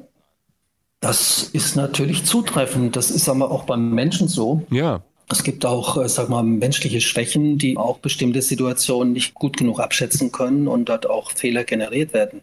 Ähnlich ist es bei der KI, weil die KI selbst auch von Daten abhängig ist, von Beispielen, die auch Menschen vorher schon klassifiziert haben. Also hm. wenn Sie sich vorstellen, dass der Mensch eben sagt, hier lag tatsächlich ein Risiko vor, hier war es eine Fehlmeldung und man die KI-Systeme mit diesen Daten füttert und trainiert und dann kann eine KI am Ende auch nur Entscheidungen treffen, die vom Menschen vorgegeben sind als richtig oder falsch. Hm. Und ganz ausschließen kann man nicht, dass äh, dort auch eine KI Fehler macht. Aber man muss eine Eskalationsstrategie berücksichtigen, dass eine KI immer als digitaler Partner zu sehen ist, der nicht autonom entscheidet, sondern im Falle von Zweifeln man den Menschen fragen kann, wie würdest du entscheiden? Und nur bei den 100% sicheren Dinge, die zweifelsfrei feststehen, die KI entscheiden lässt. Das finde ich nochmal einen ganz interessanten Punkt, denn ich versetze mich mal in die Rolle eines privaten Betreibers einer Satellitenbodenstation, wo ich vielleicht jetzt 30 Leute sitzen habe. Jetzt könnte ich sagen, okay, hier gibt es eine künstliche Intelligenz oder irgendeine Form von Programm, von Tool, das kann ich einsetzen. Dann arbeiten da vielleicht nur noch zwei Leute das hat ja auch einen Kostenfaktor zur Folge und ich kann vielleicht Geld sparen mit Hilfe einer künstlichen Intelligenz. Also, das könnte ja jemanden verleiten zu sagen, ja, da spare ich Menschen ein und damit steigt vielleicht das Risiko, dass diese KI dann irgendwelche Fehler macht, weil der Mensch halt gar nicht mehr so drüber schauen kann, als wenn da 30 Leute sitzen. Also ich meine, steckt da nicht die Gefahr drin, dass jemand sagt, alles klar, ich kann rationalisieren, ist ja sowieso ein geflügeltes Wort im Moment in allen möglichen Bereichen schon seit vielen Jahren und würde das vielleicht auch in der Raumfahrt passieren? Sehen Sie da die Gefahr? Man muss unterscheiden, für welchen Zweck eine KI in den Einsatz kommt. Wenn es Routinetätigkeiten sind, die für den Menschen im Sinne der Arbeitsinhalte keine Mehrwerte darstellen, wenn das stupide Tätigkeiten sind, die die KI sehr schnell erlernt und vielleicht ein Stück weit autonom agieren kann, wo keine Risiken bestehen, dann ist auch eine Rationalisierungsüberlegung durchaus valide. Auf der anderen Seite, gerade im Hochrisikobereich, ob das im Weltraum ist, im Verkehr ist, in der Medizin ist, wo auch immer, ist es natürlich so, dass man eine Zweitmeinung braucht, vielleicht KI, um auch die Erkennung von neuen Mustern, die als Mensch noch gar nicht erkannt werden konnten, eine KI einsetzen kann. Aber im Endeffekt dachten wir wieder unser Beispiel, Weltraum, wir haben vorhin schon erwähnt, es wird ein exponentielles Wachstum geben an Komplexität durch die Zunahme der Satelliten beispielsweise und dadurch entsteht auch Komplexität am Arbeitsplatz bei den Entscheidungen. Und dort ein KI-Assistenzsystem zu haben, das Entscheidungen vorbereitet, beziehungsweise die trivialen Entscheidungen selbst durchführt und nur die, wo Zweifel entstehen, den Menschen fragt, das ist das, was im Moment auch in diesen Bereichen nachgefragt wird. Das finde ich sehr interessant, was Sie gerade eben sagen, dieser Begriff Assistenz, weil das ist das, was mir durch den Kopf gegangen ist, als ich Ihre Schilderungen gehört habe. Es geht weniger darum, den Mensch zu ersetzen, als über künstliche Intelligenz dem Menschen eine sinnvolle Assistenz zu geben, um dann aufgrund der Komplexität der Daten die richtigen Entscheidungen treffen zu können. Das ist eigentlich eher das, worum es Ihnen geht, oder?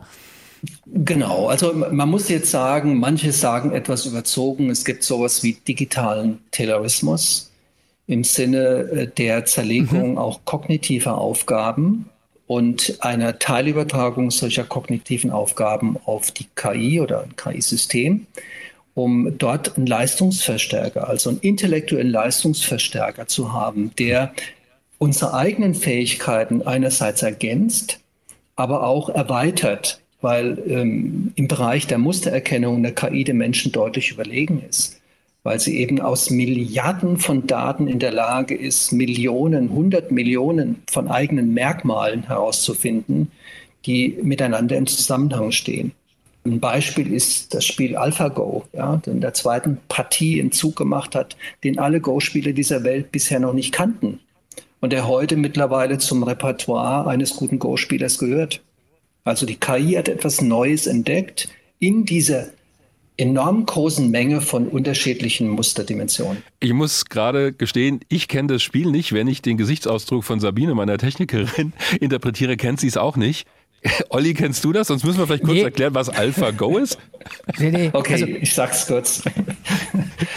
Also äh, AlphaGo äh, ist ein Spiel, das von DeepMind, einer Google-Tochter oder Alphabet-Tochter, entwickelt wurde ah. und äh, quasi 2016 gegen den damals weltbesten Go-Spieler angetreten ist, um zu zeigen, äh, zu welchen Fähigkeiten eine KI in der Lage ist. Hm. Und AlphaGo hat äh, mit 4 zu 1 gegen Lee Sedol, so hieß der Spieler, damals gewonnen und hat in der zweiten Partie bei diesem chinesischen Schach-Go, so nennt man das Spiel, diesen Zug gemacht. Also für alle, die jetzt nichts damit anfangen konnten, hiermit eine kurze Erklärung. Siehste, Olli, wieder was gelernt. Wieder was gelernt, genau. Ich würde vielleicht noch mal so ein bisschen zurückkommen wollen zu der konkreten Raumfahrt und vielleicht zu dem Bild, das Dirk Wagner vorhin mal irgendwie skizziert hat, so von wegen auch Science-Fiction-Film. Mache ich, weil ich auch selber Science-Fiction-Fan bin. Sie haben jetzt viele konkrete Anwendungen genannt, viele Möglichkeiten, die wir mit KI haben, auch so komplexe Zusammenhänge auf der Welt zu verstehen, wenn wir aus dem Weltraum auf die Welt schauen. Ich habe aber so ein bisschen noch was anderes im Kopf, nämlich wenn wir vielleicht mal, Herr Dengel, einen Blick in die Zukunft werfen, 20 Jahre ins Jahr 2042. Was ermöglicht uns die KI da in der Raumfahrt, was heute noch nicht geht? Also wir alle denken ja über eine Mars-Mission nach, ähm, die ja im Moment noch ja klar eine Vision ist, aber vielleicht dann doch mal realisierbar ist oder vielleicht haben Sie auch was anderes im Kopf, wo Sie sagen, ja, also im Hinblick auf Science Fiction das könnte die KI ermöglichen, was im Moment in Sachen Raumfahrt halt noch nicht geht oder zumindest noch nicht Realität ist. Haben Sie da eine konkrete Idee? Fragt Lieutenant Commander Günther. genau. Genau. Scotty gibt jetzt Antwort. Nee. Bitte. Ähm, Spaß, Spaß beiseite. Nee, also natürlich, wenn Sie Weltraummissionen anschauen und dort äh, Missionen im Auge haben, die geplant sind, ob das auf erdnahe Planeten ist oder auch auf Monde von ähm, anderen Planeten, dann haben sie immer unterschiedliche Situationen und Umgebungen, die geprägt sind, eben nicht nur durch äh, die Oberfläche selbst, sondern auch durch die Temperaturen, durch Gase, die da vorherrschen. Da müssen sie natürlich eine Menge auch einerseits aus anderen Disziplinen nutzen, aber die KI selbst kann beispielsweise auch auf Oberflächen helfen, sich besser zu bewegen. Wir haben ja selbst auch ein KI-Labor, ein Robotiklabor im DFKI, wo wir auch erforschen, wie man sich auf unterschiedlichen Oberflächen besser bewegen kann. Das heißt, auf sehr weichen Oberflächen, auf Oberflächen, die fluktuieren, das heißt äh, sandige, treibsandähnliche Oberflächen oder auf geröllähnlichen Oberflächen. Und dort kann die KI eben auch durch Erfahrung lernen, wie man sich besser bewegt, um dann Aufgaben zu erledigen, wie Proben zu nehmen aus Kratern oder Felsbrocken einzusammeln und so weiter. Auf der anderen Seite aber auch, wie man sich durch Eis bewegen kann, durch dicke Eispanzer. Es gibt auch vereiste Monde mhm. ähm, bei Planeten und dort sind auch Missionen geplant, um dann festzustellen, äh, wie man sich durch solche Eiskerne bohrt und dort Proben vom Grund dieses Ozeans unter dem Eis eben nimmt. Sagt Professor Andreas Dengel vom Deutschen Forschungszentrum für künstliche Intelligenz über die Möglichkeiten, die KI in der Raumfahrt bietet. Herr Professor Dengel, haben Sie vielen Dank, dass Sie bei uns dabei waren heute beim Weltraum Wagner. Ich danke Ihnen, Herr Günther und Herr Wagner. Also für mich, Olli, ist da vor allen Dingen ein Argument erkennbar gewesen. Die Raumfahrt ist inzwischen so groß geworden, also die Zahl der Satelliten, der Umfang der Daten, die wir aus dem Weltraum bekommen, dass wir ohne die Hilfe von künstlicher Intelligenz oder zumindest von hochentwickelter Software das gar nicht mehr bewältigen können. Also ich finde, wir sind auch ein wenig abhängiger geworden von solchen Systemen, was ja nichts Schlechtes sein muss, denn wir übersehen möglicherweise sonst Dinge. Und die KI hilft uns, diese Dinge zu erkennen, Muster zu erkennen. Die ist halt nur so gut, die KI, wie die Menschen, die sie programmieren. Und sie sucht ja nach Mustern, die wir vielleicht im Kopf haben. Natürlich ist es völlig richtig, diese Mustererkennung. Und das ist ja auch aus dem, was Andreas Dengel beschrieben hat, klar geworden. Du brauchst immer Leute, die diesen Algorithmen ein Stück weit sagen, was sie zu lernen haben. Mhm. Da sind Setzungen drin, die können problematisch sein, die können natürlich auch vieles voranbringen. Aber es ist nicht so, dass da, und das ist ja auf der einen Seite auch wieder ganz beruhigend, diese Algorithmen so völlig selbstständig selbst lernen und so ein totales Eigenleben entwickeln, sondern er hat ja auch sehr deutlich gemacht, das sind Assistenzsysteme. Ja, gell? Und genau. Ja, die lernen ein Stück weit selbst, aber eben nach den Vorgaben, die ihnen Menschen mitgegeben haben. So habe ich ihn zumindest verstanden. Aber natürlich zeigt das, wir haben ja ganz am Anfang der Folge über die Definition von Digitalisierung gesprochen und ein Aspekt dieser verschiedenen Definitionen, die es gibt, ist ja, Digitalisierung steht für die gesellschaftliche Durchdringung mhm. durch digitale Prozesse. Und das ist in dem Interview, finde ich, mit Andreas Dengel sehr klar geworden. Da geht es ja nicht mehr nur darum, wenn wir über Digitalisierung in der Raumfahrt sprechen, um Steuerungssysteme, Navigationssysteme.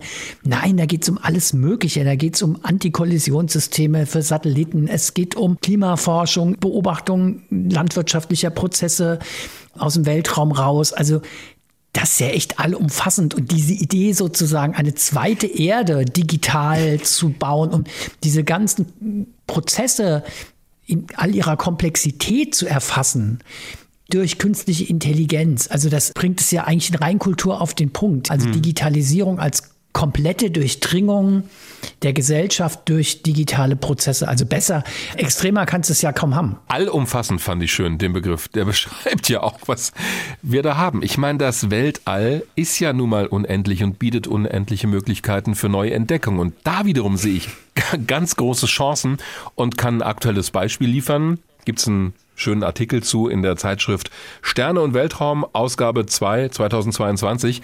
Da hat nämlich eine künstliche Intelligenz, also ein schlaues Computerprogramm, über 300 neue Exoplaneten entdeckt, also Planeten, die um andere Sterne ah, ja. kreisen. Das ist ja ein Riesenthema in der Astronomie, ja, ja, auch in der Raumfahrtastronomie. Stichwort James Webb Teleskop, das soll ja genau die Atmosphären von solchen Exoplaneten genauer erforschen. Aber es geht erstmal auch darum, solche Planeten zu entdecken. Und das passiert immer noch auf eine etwas ungewöhnliche Weise, nämlich auf einem Umweg. Es werden Himmelsregionen durchmustert und wir messen die Helligkeit von Sternen und die Schwankungen derselbigen. Also wenn ein Stern in einem regelmäßigen Abstand mal heller und mal dunkler ist und immer wieder, und das setzt sich immer sofort, kann das ja darin liegen, dass vor diesem Stern ein Planet vorbeiläuft, der einen Teil der Sternenscheibe abdeckt. Das heißt, es kommt ein bisschen weniger Licht wenn wir von der Erde aus gucken, bei uns an, weil sich ja der Planet zwischen uns und diesen Stern schiebt. Und diesen Helligkeits Unterschied, den kannst du messen und wenn er immer wieder auftritt in regelmäßigen Abständen und vielleicht sogar mehrfach, weil du mehrere Planeten hast, liegt da die Schlussfolgerung sehr nahe, dass wir es hier mit Planeten zu tun haben, die um einen anderen Stern kreisen. Da lohnt es sich natürlich da nochmal genau hinzugucken, denn was auch sein kann, und das ist die große Kunst, der Stern selber kann auch schwanken in seiner Helligkeit, weil auf seiner Oberfläche irgendwas passiert. Das kann auch periodisch passieren, also in regelmäßigen Abständen. Wir haben da also möglicherweise Exoplanetenkandidaten, die sich am Ende als falsch herausstellen. Und da hat genau diese künstliche Intelligenz hingeschaut, und zwar auf nicht neue Daten, sondern Daten des Weltraumteleskops Kepler, die schon etwas älter sind. Und was diese Software gemacht hat, die künstliche Intelligenz, ist sich die Helligkeitsunterschiede, die Lichtkurven dieser Sterne anzuschauen. Und aufgrund ihrer offensichtlich mh, hm, vorhandenen Intelligenz konnte diese Software herausfinden, sind das jetzt wirkliche Transits, also sind das wirkliche Vorbeiläufe von Planeten vor einem Stern, oder sind das einfach Helligkeitsschwankungen aus anderen Gründen? Das hat diese KI gemacht und weil sie das gemacht hat, konnte sie aus Daten, die schon längst vorliegen, 301 Exoplaneten entdecken. Das ist doch mal eine Riesenchance, dass wir aus Daten, die wir schon haben, oder aus neuen Daten, wo wir als Menschen draufschauen und vielleicht nicht das Wesentliche erkennen, die KI nutzen können, auch im Sinne einer Assistenz, weil das ist es ja, es ersetzt ja nicht das menschliche Arbeiten, aber es ergänzt es und stößt uns auf Dinge, die wir vielleicht gar nicht so gut können. Das finde ich schon klasse. Ja, Mustererkennung ist einer der großen Stärken von KI und Algorithmen, die solche Muster halt inzwischen sehr viel oder in vielen Fällen sehr viel präziser erkennen und schneller erkennen als es das menschliche Auge überhaupt erfassen kann. Aber das sind halt Muster. Gell? Da geht es wirklich um ja, genau. Dinge, die immer wieder passieren und immer regelmäßig beobachtet. Ein Bekannter von mir hat viel zu tun mit künstlicher Intelligenz. Der erzählt dann aber auch mal, dass sich so ein Algorithmus dann aber auch brutal irren kann.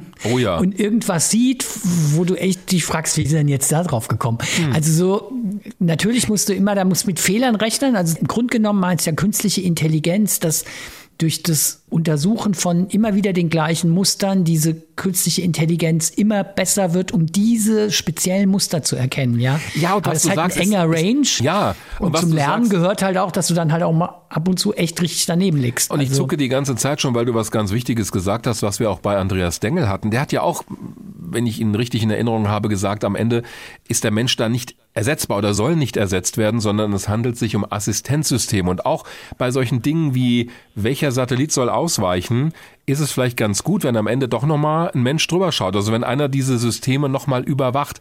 Denn der Mensch sieht dann vielleicht wiederum Dinge, wo vorher auch keiner drauf gekommen ist, die die KI falsch macht. Also falsch in Form von, das ist nicht das, was ich eigentlich damit wollte. Mhm. Und deswegen ist, glaube ich, die Zusammenarbeit von künstlicher Intelligenz und Menschen das Ideale.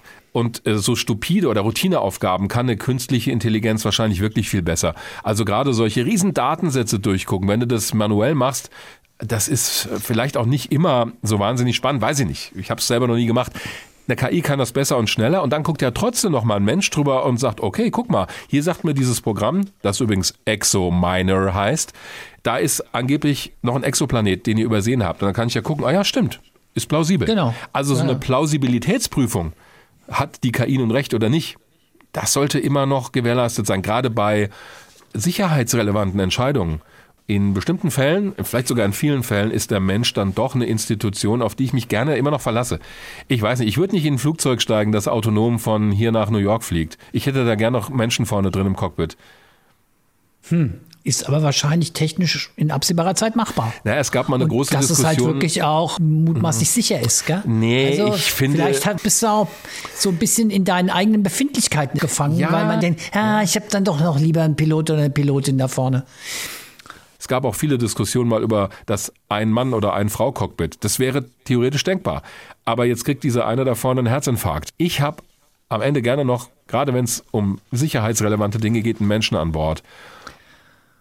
Ja, das kann ich auch gut verstehen, aber denk mal, an, ohne jetzt zu weit abschweifen zu wollen, aber denk mal an die Diskussion ums autonome Fahren. Ja, ja, ja also ich, ich bin mir ziemlich sicher, dass die übernächste Generation, die auf uns folgt, möglicherweise das Fliegen ohne Piloten, ohne Pilotin, das sich bewegen in Autos, in Fahrzeugen, die komplett autonom rein digital fahren, wo ich überhaupt nichts mehr mache als Fahrer, dass die das als völlig selbstverständlich empfinden. Ja. Da sind wir vielleicht noch auch in so einer, sicher auch in so einer Übergangsphase, ja, wo man halt sagt, wie halt auch Andreas Dengel, im Moment ist KI noch vor allen Dingen ein Assistenzsystem, aber möglicherweise, ich bin mir ziemlich sicher, dass sich das entwickeln wird hin zu autonomen Systemen, die auch selbstständig agieren, bin ich mir ziemlich sicher. Also ja, autonomes Fahren. Ist ein großes Thema, wird sicherlich auch in irgendeiner Form kommen.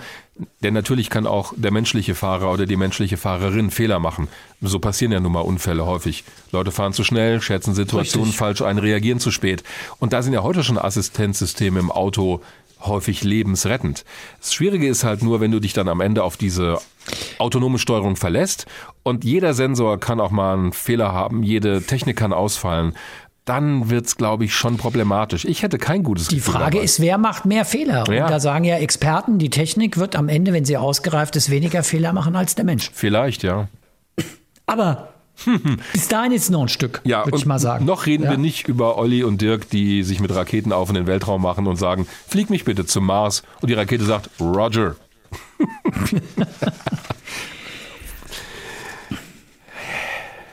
Jetzt haben wir wieder so ein unangenehmes Schweigen und ich weiß genau, was kommt. Du nein. Zuckst. Wie nein? Achso, ich empfinde kein unangenehmes Schweigen. Du hast du möglicherweise dieser Moment entsteht einen Anflug von Angst, wenn du die Besserwisser-Frage zücken willst. Ja, wobei du heute bei der Besserwisser-Frage echt mega entspannt. Sind wir bei der Besserwisser-Frage? Wir sind bei der Besserwisser-Frage. Ja, wir sind schon bei der Besserwisser-Frage. Wobei du heute echt mega entspannt sein kannst, weil. Stopp, wir brauchen erstmal unser Jingle. Ollis Besserwisser-Frage. Hätte vielleicht eine künstliche Intelligenz jetzt automatisch eingespielt. Ja, funktioniert halt noch nicht. Ja? Verdammt. Also, bei der heutigen Besserwisser-Frage kannst du eigentlich mega entspannt sein, weil dir droht kein Ungemach, denn mm. diesmal bist du gar nicht als Raumfahrtexperte gefragt. Die Besserwisser-Frage handelt nämlich nicht von einem Raumfahrtthema. Du hast heute nichts zu verlieren, du kannst sozusagen zum Universalgenie aufsteigen. Oh, will ich das? Also, also das weiß ich nicht. Aber es gibt die Möglichkeit, zum Commander Allgemeinwissen zu werden und dich sozusagen über die Sphären des Commander Space hinaus zu erheben. Mhm. Aber ich denke, wir kommen zur Sache. Es geht in der heutigen Besserwisser-Frage um das Thema Digitalisierung. Nein. Ja? Also wir haben jetzt ja viel über den Begriff der Digitalisierung gesprochen. Wir kennen den Begriff, haben wir ja auch schon gesagt, vor allem wenn es um Zahlen, Daten geht, aus unserem alltäglichen Leben. Aber in der Medizin hat der Begriff noch eine ganz andere Bedeutung. Hm. Digitalisierung. Welche? Die Frage ist ja geil global gestellt. Also, ich ähm, glaube. Es gibt ein bestimmtes ja, ja, Verfahren, das mit dem Begriff Digitalisierung in der Medizin verbunden ist. Also. Ein bestimmtes Heilverfahren. Aber ja, was, ja, ja, ja. Hm. Jetzt musst du liefern, Alter. Ich kenne natürlich den Begriff nicht, aber bei der Tumorerkennung, also da spielt die KI, glaube ich, eine große Rolle. Also wenn ich Aufnahmen habe äh, vom Körper, vom Körperinneren, und über das über eine KI laufen lasse, kann ich, glaube ich, Tumore viel besser erkennen. Ich glaube dabei, warte mal, Du bist da am Holzweg. Du bist da am Holzweg. Nein, es gibt ein medizinisches Verfahren. Heilverfahren, das tatsächlich, dass man wirklich Digitalisierung ein nennt. Heilverfahren. Heilverfahren. Dass ich du musst in eine ganz andere oh, Richtung denken. Da hast du mich aber wirklich jetzt gerade auf dem Weg zum, ja? weiß ich nicht, nicht vorhandenen Planeten geschickt. Boah, äh, äh, also ein halt, das heißt Digitalisierung und da bekomme ich zum Beispiel irgendeine Medizin verschrieben. Und das ist dann Digitalisierung. Das ist schon mal gar nicht so schlecht. Echt? Und es ist aber ein bestimmtes Heilverfahren. Also ich habe da keine Ahnung, ich habe den Begriff noch nie gehört in dem Zusammenhang. Nee, ich weiß es nicht, Olli. Ja, das ist auch echt, es ist wirklich strange. Ich habe ja auch gesagt, wenn du die Frage bewältigst, bist du wirklich Commander Allgemeinwissen. Mhm. Dafür hat es jetzt nicht ganz gelangt, aber es das ist, ist ja unfassbar. Ich fand es wirklich, ich fand es einfach wirklich so interessant, dass ich nicht drumherum kam, diese Besserwisser-Frage zu stellen.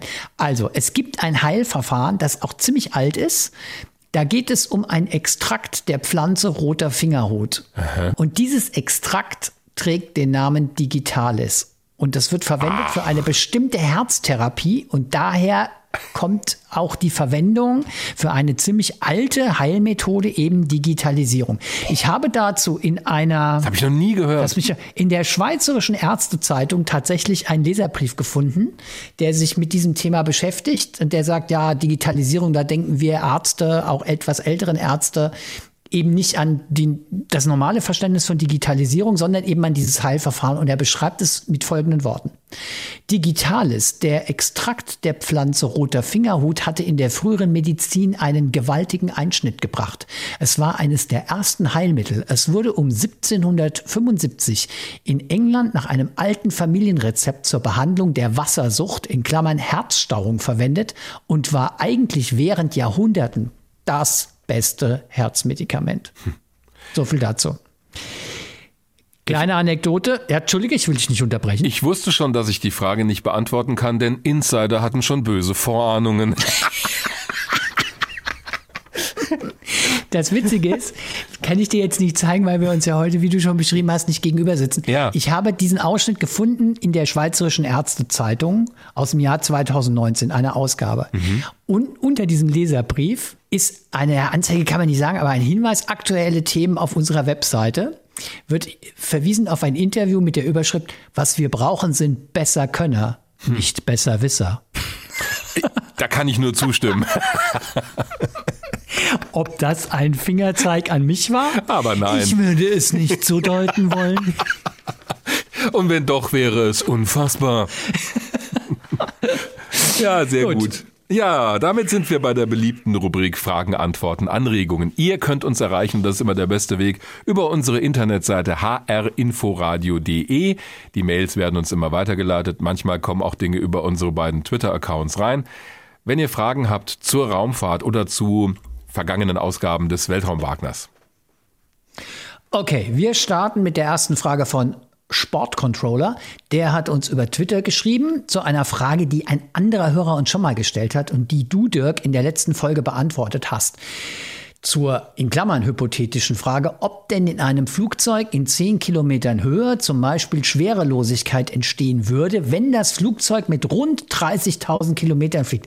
Ich glaube, wir hatten die Frage jetzt inzwischen schon ja, zweimal, oder? Zweimal. Also die ist schon ein bisschen so ein Wiedergänger, habe ich das Gefühl.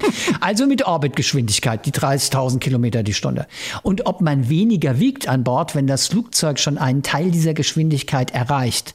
Nun, mein Sportcontroller Deine Erklärung sei nicht richtig gewesen. Ja. Hallo? Ja. Mutig. Nee, das ist ja, er hat ja recht. Also, was den Part mit der Atmosphäre betrifft. Das ist wirklich vertrackt und deswegen habe ich mir einen Physiker an die Seite geholt und nicht irgendeinen, sondern Professor Ulrich Walter, ehemaliger Astronaut und Inhaber des Lehrstuhls für Raumfahrttechnik an der TU München. Und wir beide hatten ziemlichen Spaß. Herr Professor Walter, also bei dieser Frage ging es ja darum, ob ein Flugzeug, wenn es mal angenommen 10 Kilometern Höhe um die Erde fliegt mit ungefähr 30.000 Kilometern pro Stunde, ob da Schwerelosigkeit entsteht. Und meine Antwort war ja, ja, wenn wir uns die Atmosphäre wegdenken, dann wird aus dem Flugzeug ja praktisch ein Satellit. Und dann haben wir da dieselben Bedingungen wie bei einem Satelliten und einer Raumstation, die um die Erde fliegt. Dann gibt es natürlich Schwerelosigkeit. So, jetzt kam die Frage dazu, ja, wie wäre das denn, wenn wir dieses Flugzeug mit 30.000 kmh ungefähr, also mit Orbitgeschwindigkeit, in der Atmosphäre fliegen lassen könnten in 10 Kilometern Höhe. Und da habe ich gesagt, naja, dann haben wir den Luftwiderstand, die Triebwerke laufen, die Flügel erzeugen Auftrieb, jede Menge Störkräfte und da dürfte das nicht funktionieren. Da habe ich aber offenbar einen Denkfehler drin. Nee, da ist kein Denkfehler drin, das ist tatsächlich so. Mhm. Der Luftwiderstand ist dann so extrem groß, dass tatsächlich die Außenhülle schmilzen würde, so heiß wird das dann tatsächlich, das weiß man. Ähm, deswegen würde die Geschwindigkeit sehr schnell reduziert. Aber nehmen wir mal an, es würde dann keine Atmosphäre herrschen. Das Flugzeug würde fast, sagen wir mal, mit, ich weiß nicht, 10.000 Kilometer pro Stunde fliegen, was ja schon sehr groß ist, also ein Drittel der Orbitgeschwindigkeit.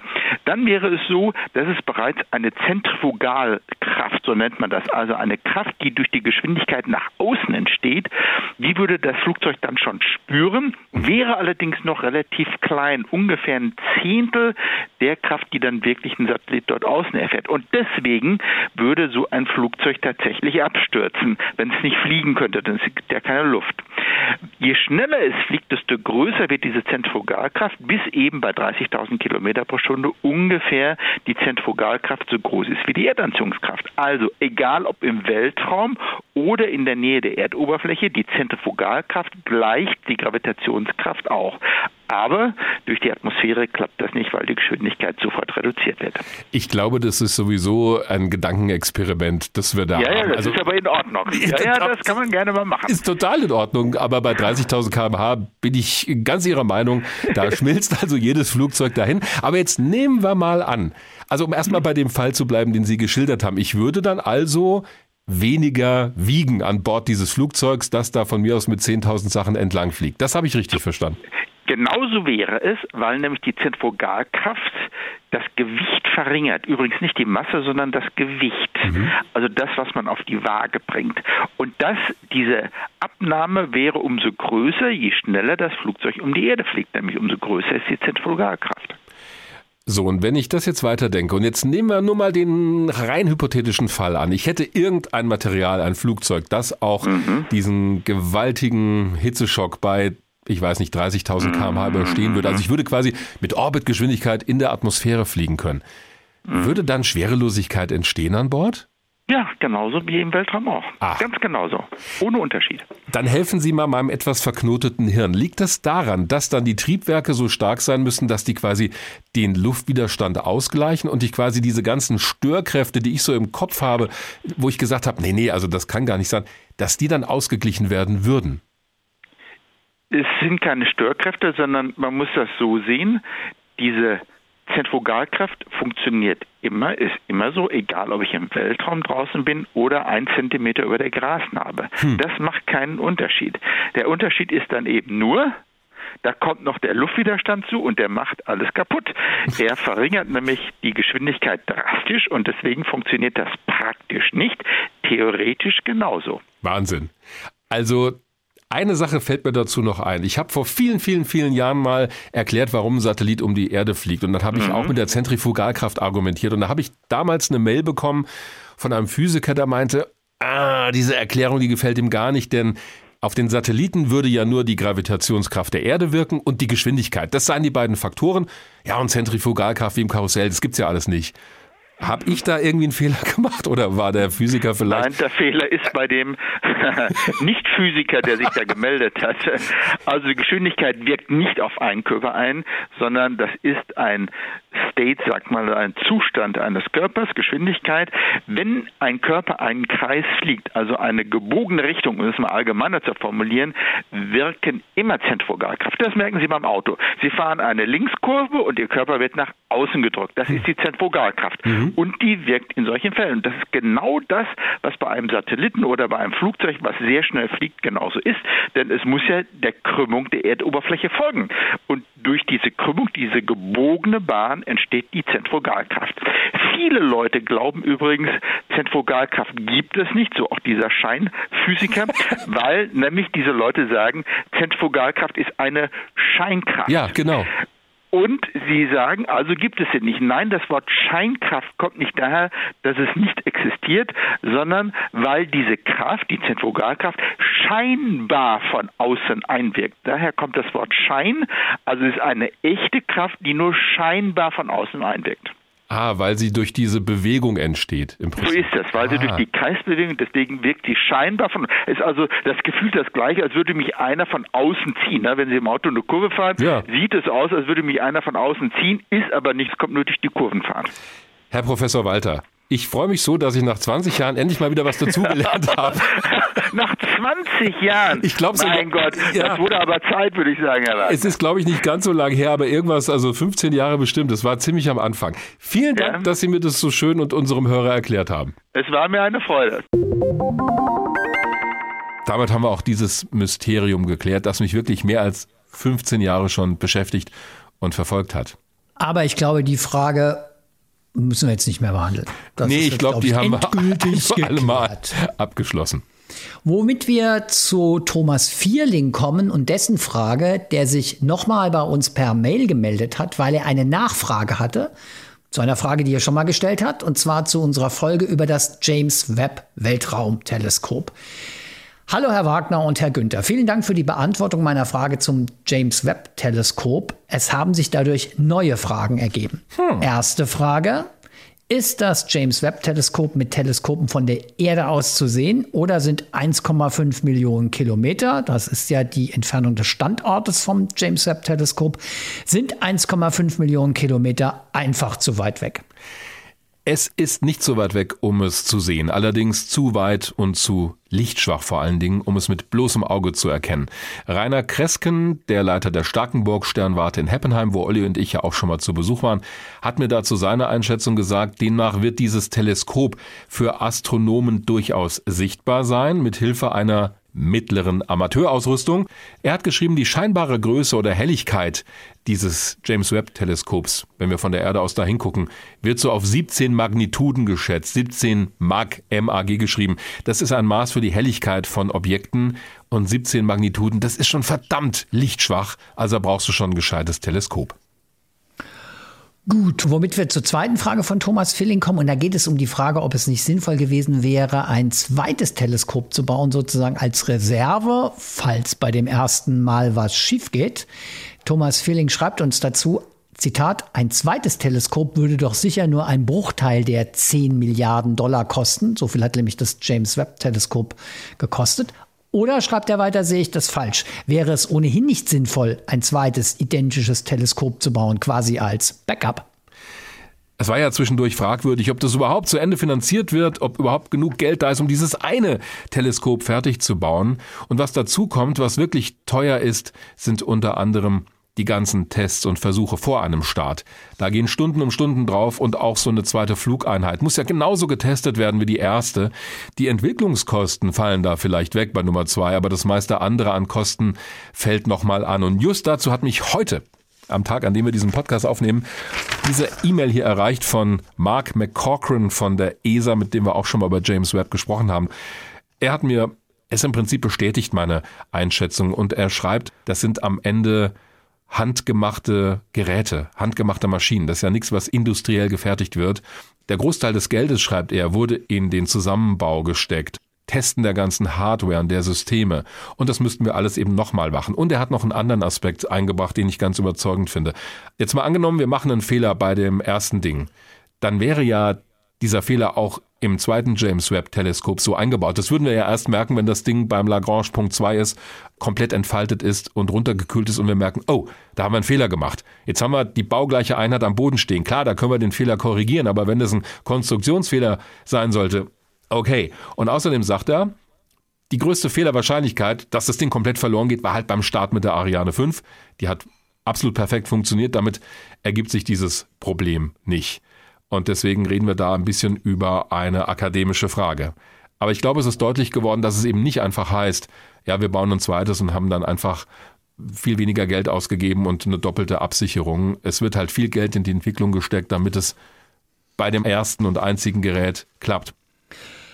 Auch bei der Frage von Frank Elschker aus Gau-Odernheim geht es nochmal um das James Webb-Teleskop. Er schreibt nämlich, beziehungsweise er fragt, mich würde interessieren, wo denn nun das James Webb-Teleskop hinschauen muss, um die ersten Sterne und Galaxien kurz nach dem Urknall zu sehen. Der Raum dehnt sich zwar aus und daher verstehe ich es so, dass sich eigentlich überall die ersten Sterne und Galaxien befinden müssten. Allerdings habe ich ein Problem damit, mir dies vorzustellen. Auch wenn sich der Raum gleichmäßig ausbreitet, muss es doch theoretisch einen Anfang, ein Zentrum der Entstehung des Big Bang geben. Da sind wir schon wieder im Bereich Astrophysik. Was ja nicht so ganz unser Thema ist, weil wir ein Raumfahrt-Podcast sind, aber beim James Webb-Teleskop kommt halt beides zusammen. Und die Frage hatten wir so ähnlich auch schon mal. Also, wo war denn der Urknall? Stichwort Astrophysik. Und im Prinzip hat Frank Elschker es schon selbst beantwortet und so haben wir das auch erklärt. Mit dem Urknall ist das Universum ja erst entstanden, so wie wir es kennen, praktisch aus einem Punkt heraus. Und es dehnt sich seitdem aus. Und deswegen messen wir dieses Echo des Urknalls, die kosmische Hintergrundstrahlung, auch überall am Himmel, egal wohin wir schauen. Genauso ist es auch mit den frühen Galaxien. Die müssten wir auch praktisch überall finden. Es ist also weitgehend egal, wohin wir da schauen. Das hat mir auch kein Nöske von der ESA nochmal bestätigt. Das ist so, wir könnten prinzipiell überall hinschauen, aber am besten nicht dahin, wo die Milchstraße im Blickfeld ist. Also wir müssten aus der galaktischen Ebene, so heißt das, rausschauen. Wenn wir uns unsere Heimatgalaxie, die Milchstraße, vorstellen als so eine Spirale, die sie ja ist, dann ist die ja von der Seite gesehen relativ flach. Also wenn du von oben drauf schaust, siehst du die Spirale, guckst du von der Seite auf der galaktischen Ebene, hast du die ganzen Sterne vor der Nase. So, und das Problem ist halt, wenn du da jetzt versuchst, besonders lichtschwache, ins Infrarot verschobene, uralte Sterne zu sehen, dann sind ja die ganzen anderen Sterne unserer Milchstraße im Weg. Und deswegen ist es ganz gut, entweder, ich sag jetzt mal platt nach oben oder nach unten raus zu gucken, aber nicht auf der galaktischen Ebene. Das ist das, was er meint. Aber ansonsten ist es so, du müsstest diese alten Sterne an vielen Stellen finden. So, eine richtig lange Mail hat uns geschrieben Tobias Muschig aus Meding mit ganz vielen Anregungen, vor allen Dingen rund um das Thema Nutzen der Raumfahrt für den Alltag und Mythen, die es dabei gibt. Darüber werden wir garantiert auch nochmal eine eigene Folge machen. Ja. Da gab es auch, glaube ich, schon Anregungen in der Hinsicht, Richtig. dass wir mal so was bringt die Raumfahrt für Nutzen für den Alltag. Aber Tobias Muschig hat uns auch zwei konkrete Fragen mitgeschickt. Die erste bezieht sich auf das Apollo-Programm der NASA und lautet, Warum wurde in der Kapsel von Apollo 1 eine reine Sauerstoffatmosphäre verwendet? Wirklich nur, um Gewicht für zusätzliche Behälter zu sparen? Oder hatte das noch einen anderen Grund? Und wie ist das heutzutage bei anderen Raumfahrzeugen, wie zum Beispiel der ISS? Das war tatsächlich genau der Grund dafür, dass bei Apollo 1 beziehungsweise in den ganzen frühen Versionen des Apollo-Raumschiffes und auch bei den Raumfahrzeugen davor bei der NASA eine Atmosphäre aus reinem Sauerstoff verwendet wurde. Die Ingenieure konnten sich da einfach den zweiten Tank für den Stickstoff sparen, der muss ja dazu gemischt werden, um eine Luft zu bekommen, die ungefähr derjenigen hier in der Erdatmosphäre entspricht. Dazu kommt noch was anderes. Dieses Verhältnis Sauerstoff zu Stickstoff muss ständig überwacht und auch nachgeregelt werden vom Lebenserhaltungssystem in deinem Raumschiff. Das macht alles viel komplizierter. Deswegen haben die sich gesagt, nehmen wir doch eine reine Sauerstoffatmosphäre. Weil nun aber mal in Apollo 1 ein Feuer ausgebrochen war damals, 1967, bei einem Drucktest auf der Startrampe, bei dem alle drei Astronauten ums Leben kamen bei diesem Brand, wird seitdem eben genau diese Mischung aus Sauerstoff und Stickstoff verwendet. Auch an Bord der Internationalen Raumstation. Da sind es 79 Prozent Stickstoff und 21 Prozent Sauerstoff. Okay, zweite Frage von Tobias Muschig. Äh, geht es nochmal um unsere Folge über die Voyager-Sonden? Die liegt ja schon ein bisschen zurück. Aber er fragt dazu Folgendes. In dieser Folge hat Olli erwähnt, einmal gehört zu haben, dass die Sonden extra solider konstruiert worden sind, um länger zu halten, als es der ursprüngliche Plan war. Darauf hat Dirk gesagt, dass er das so nicht gehört hat. Ich kann bestätigen, diese Aussage auch gehört zu haben. Ich bin der Meinung, das in einem Artikel gelesen zu haben, wo es über die noch verbleibende Voyager Crew ging und wie deren Forschungs- und Betriebsalltag jetzt aussieht. Also ich kann mich nicht mehr daran erinnern, dass ich das behauptet habe, aber ich auch nicht. Aber es wird so sein. Ist schon eine Weile her die Folge. Ich habe es jetzt auch nicht nochmal nachgehört, aber ich denke, hier geht es um eine konkrete Formulierung. Im Prinzip werden natürlich alle Raumfahrzeuge so konstruiert, dass sie länger halten können, als die Mindestanforderung der Mission das vorgibt. Hat ja auch Sinn, denn sonst würde ja am ersten Tag danach alles ausfallen, wenn wir es jetzt mal ganz holzschnittartig beschreiben.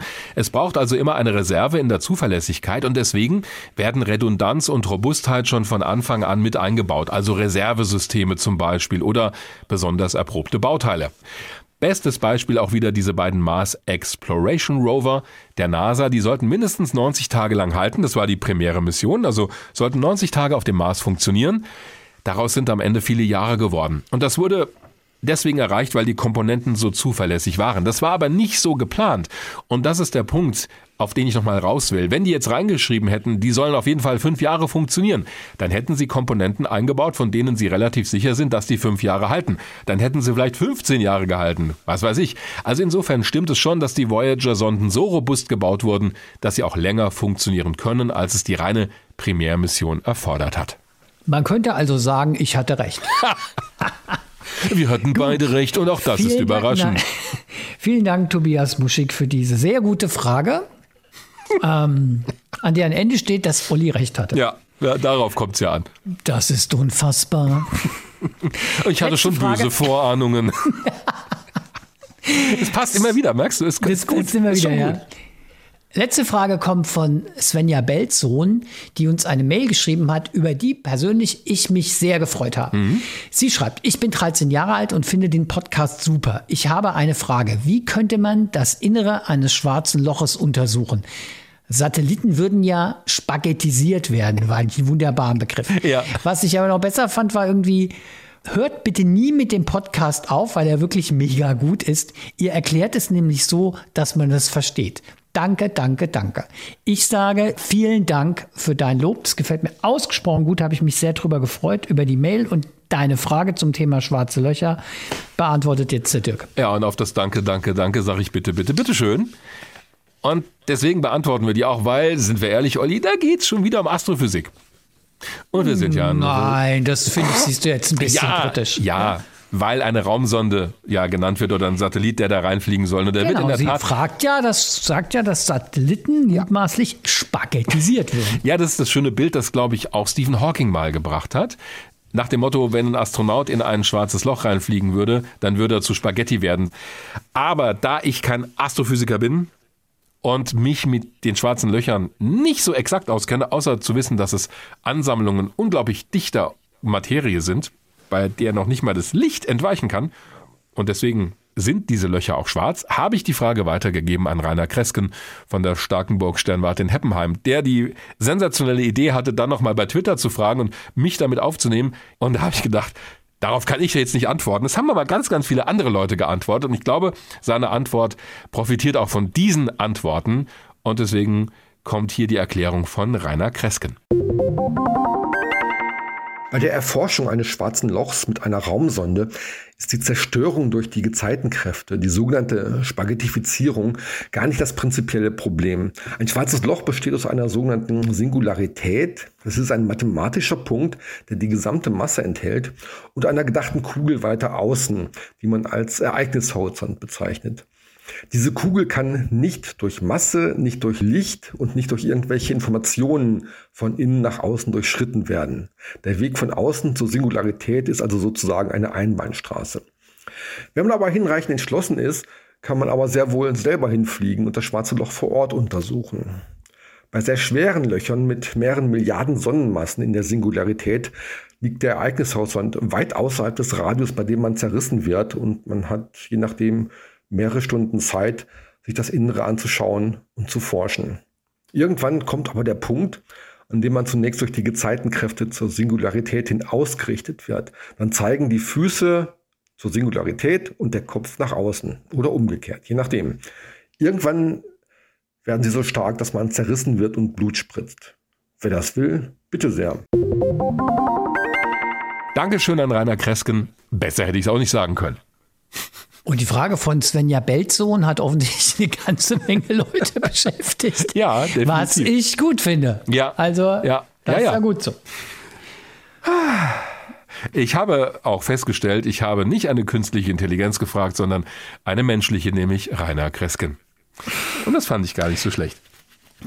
Auch hierzu kann ich nur sagen, unfassbar. Ja. Höchste Zeit, einen Deckel drauf zu machen. aber aller, aller, aller, aller höchste sonst Zeit. drehen wir hier noch am Rad. Ja, ja. das wäre nicht gut. Das ist nicht immer gut. Manchmal ist es gut, aber nicht immer. Wir sagen Dankeschön fürs Zuhören und für das Interesse an unserem Podcast und kommen wieder in etwa einem Monat, immer am letzten Dienstag. ich krieg das jetzt nicht mehr raus. Wir sollten dringend Schluss machen, Olli. Ja, Bis dahin euch eine gute Zeit. Ja, macht's gut, bleibt gesund. Weltraum Wagner. Der Podcast des Hessischen Rundfunks zum Thema Raumfahrt. Mit Dirk Wagner und Oliver Günther. Immer am letzten Dienstag im Monat.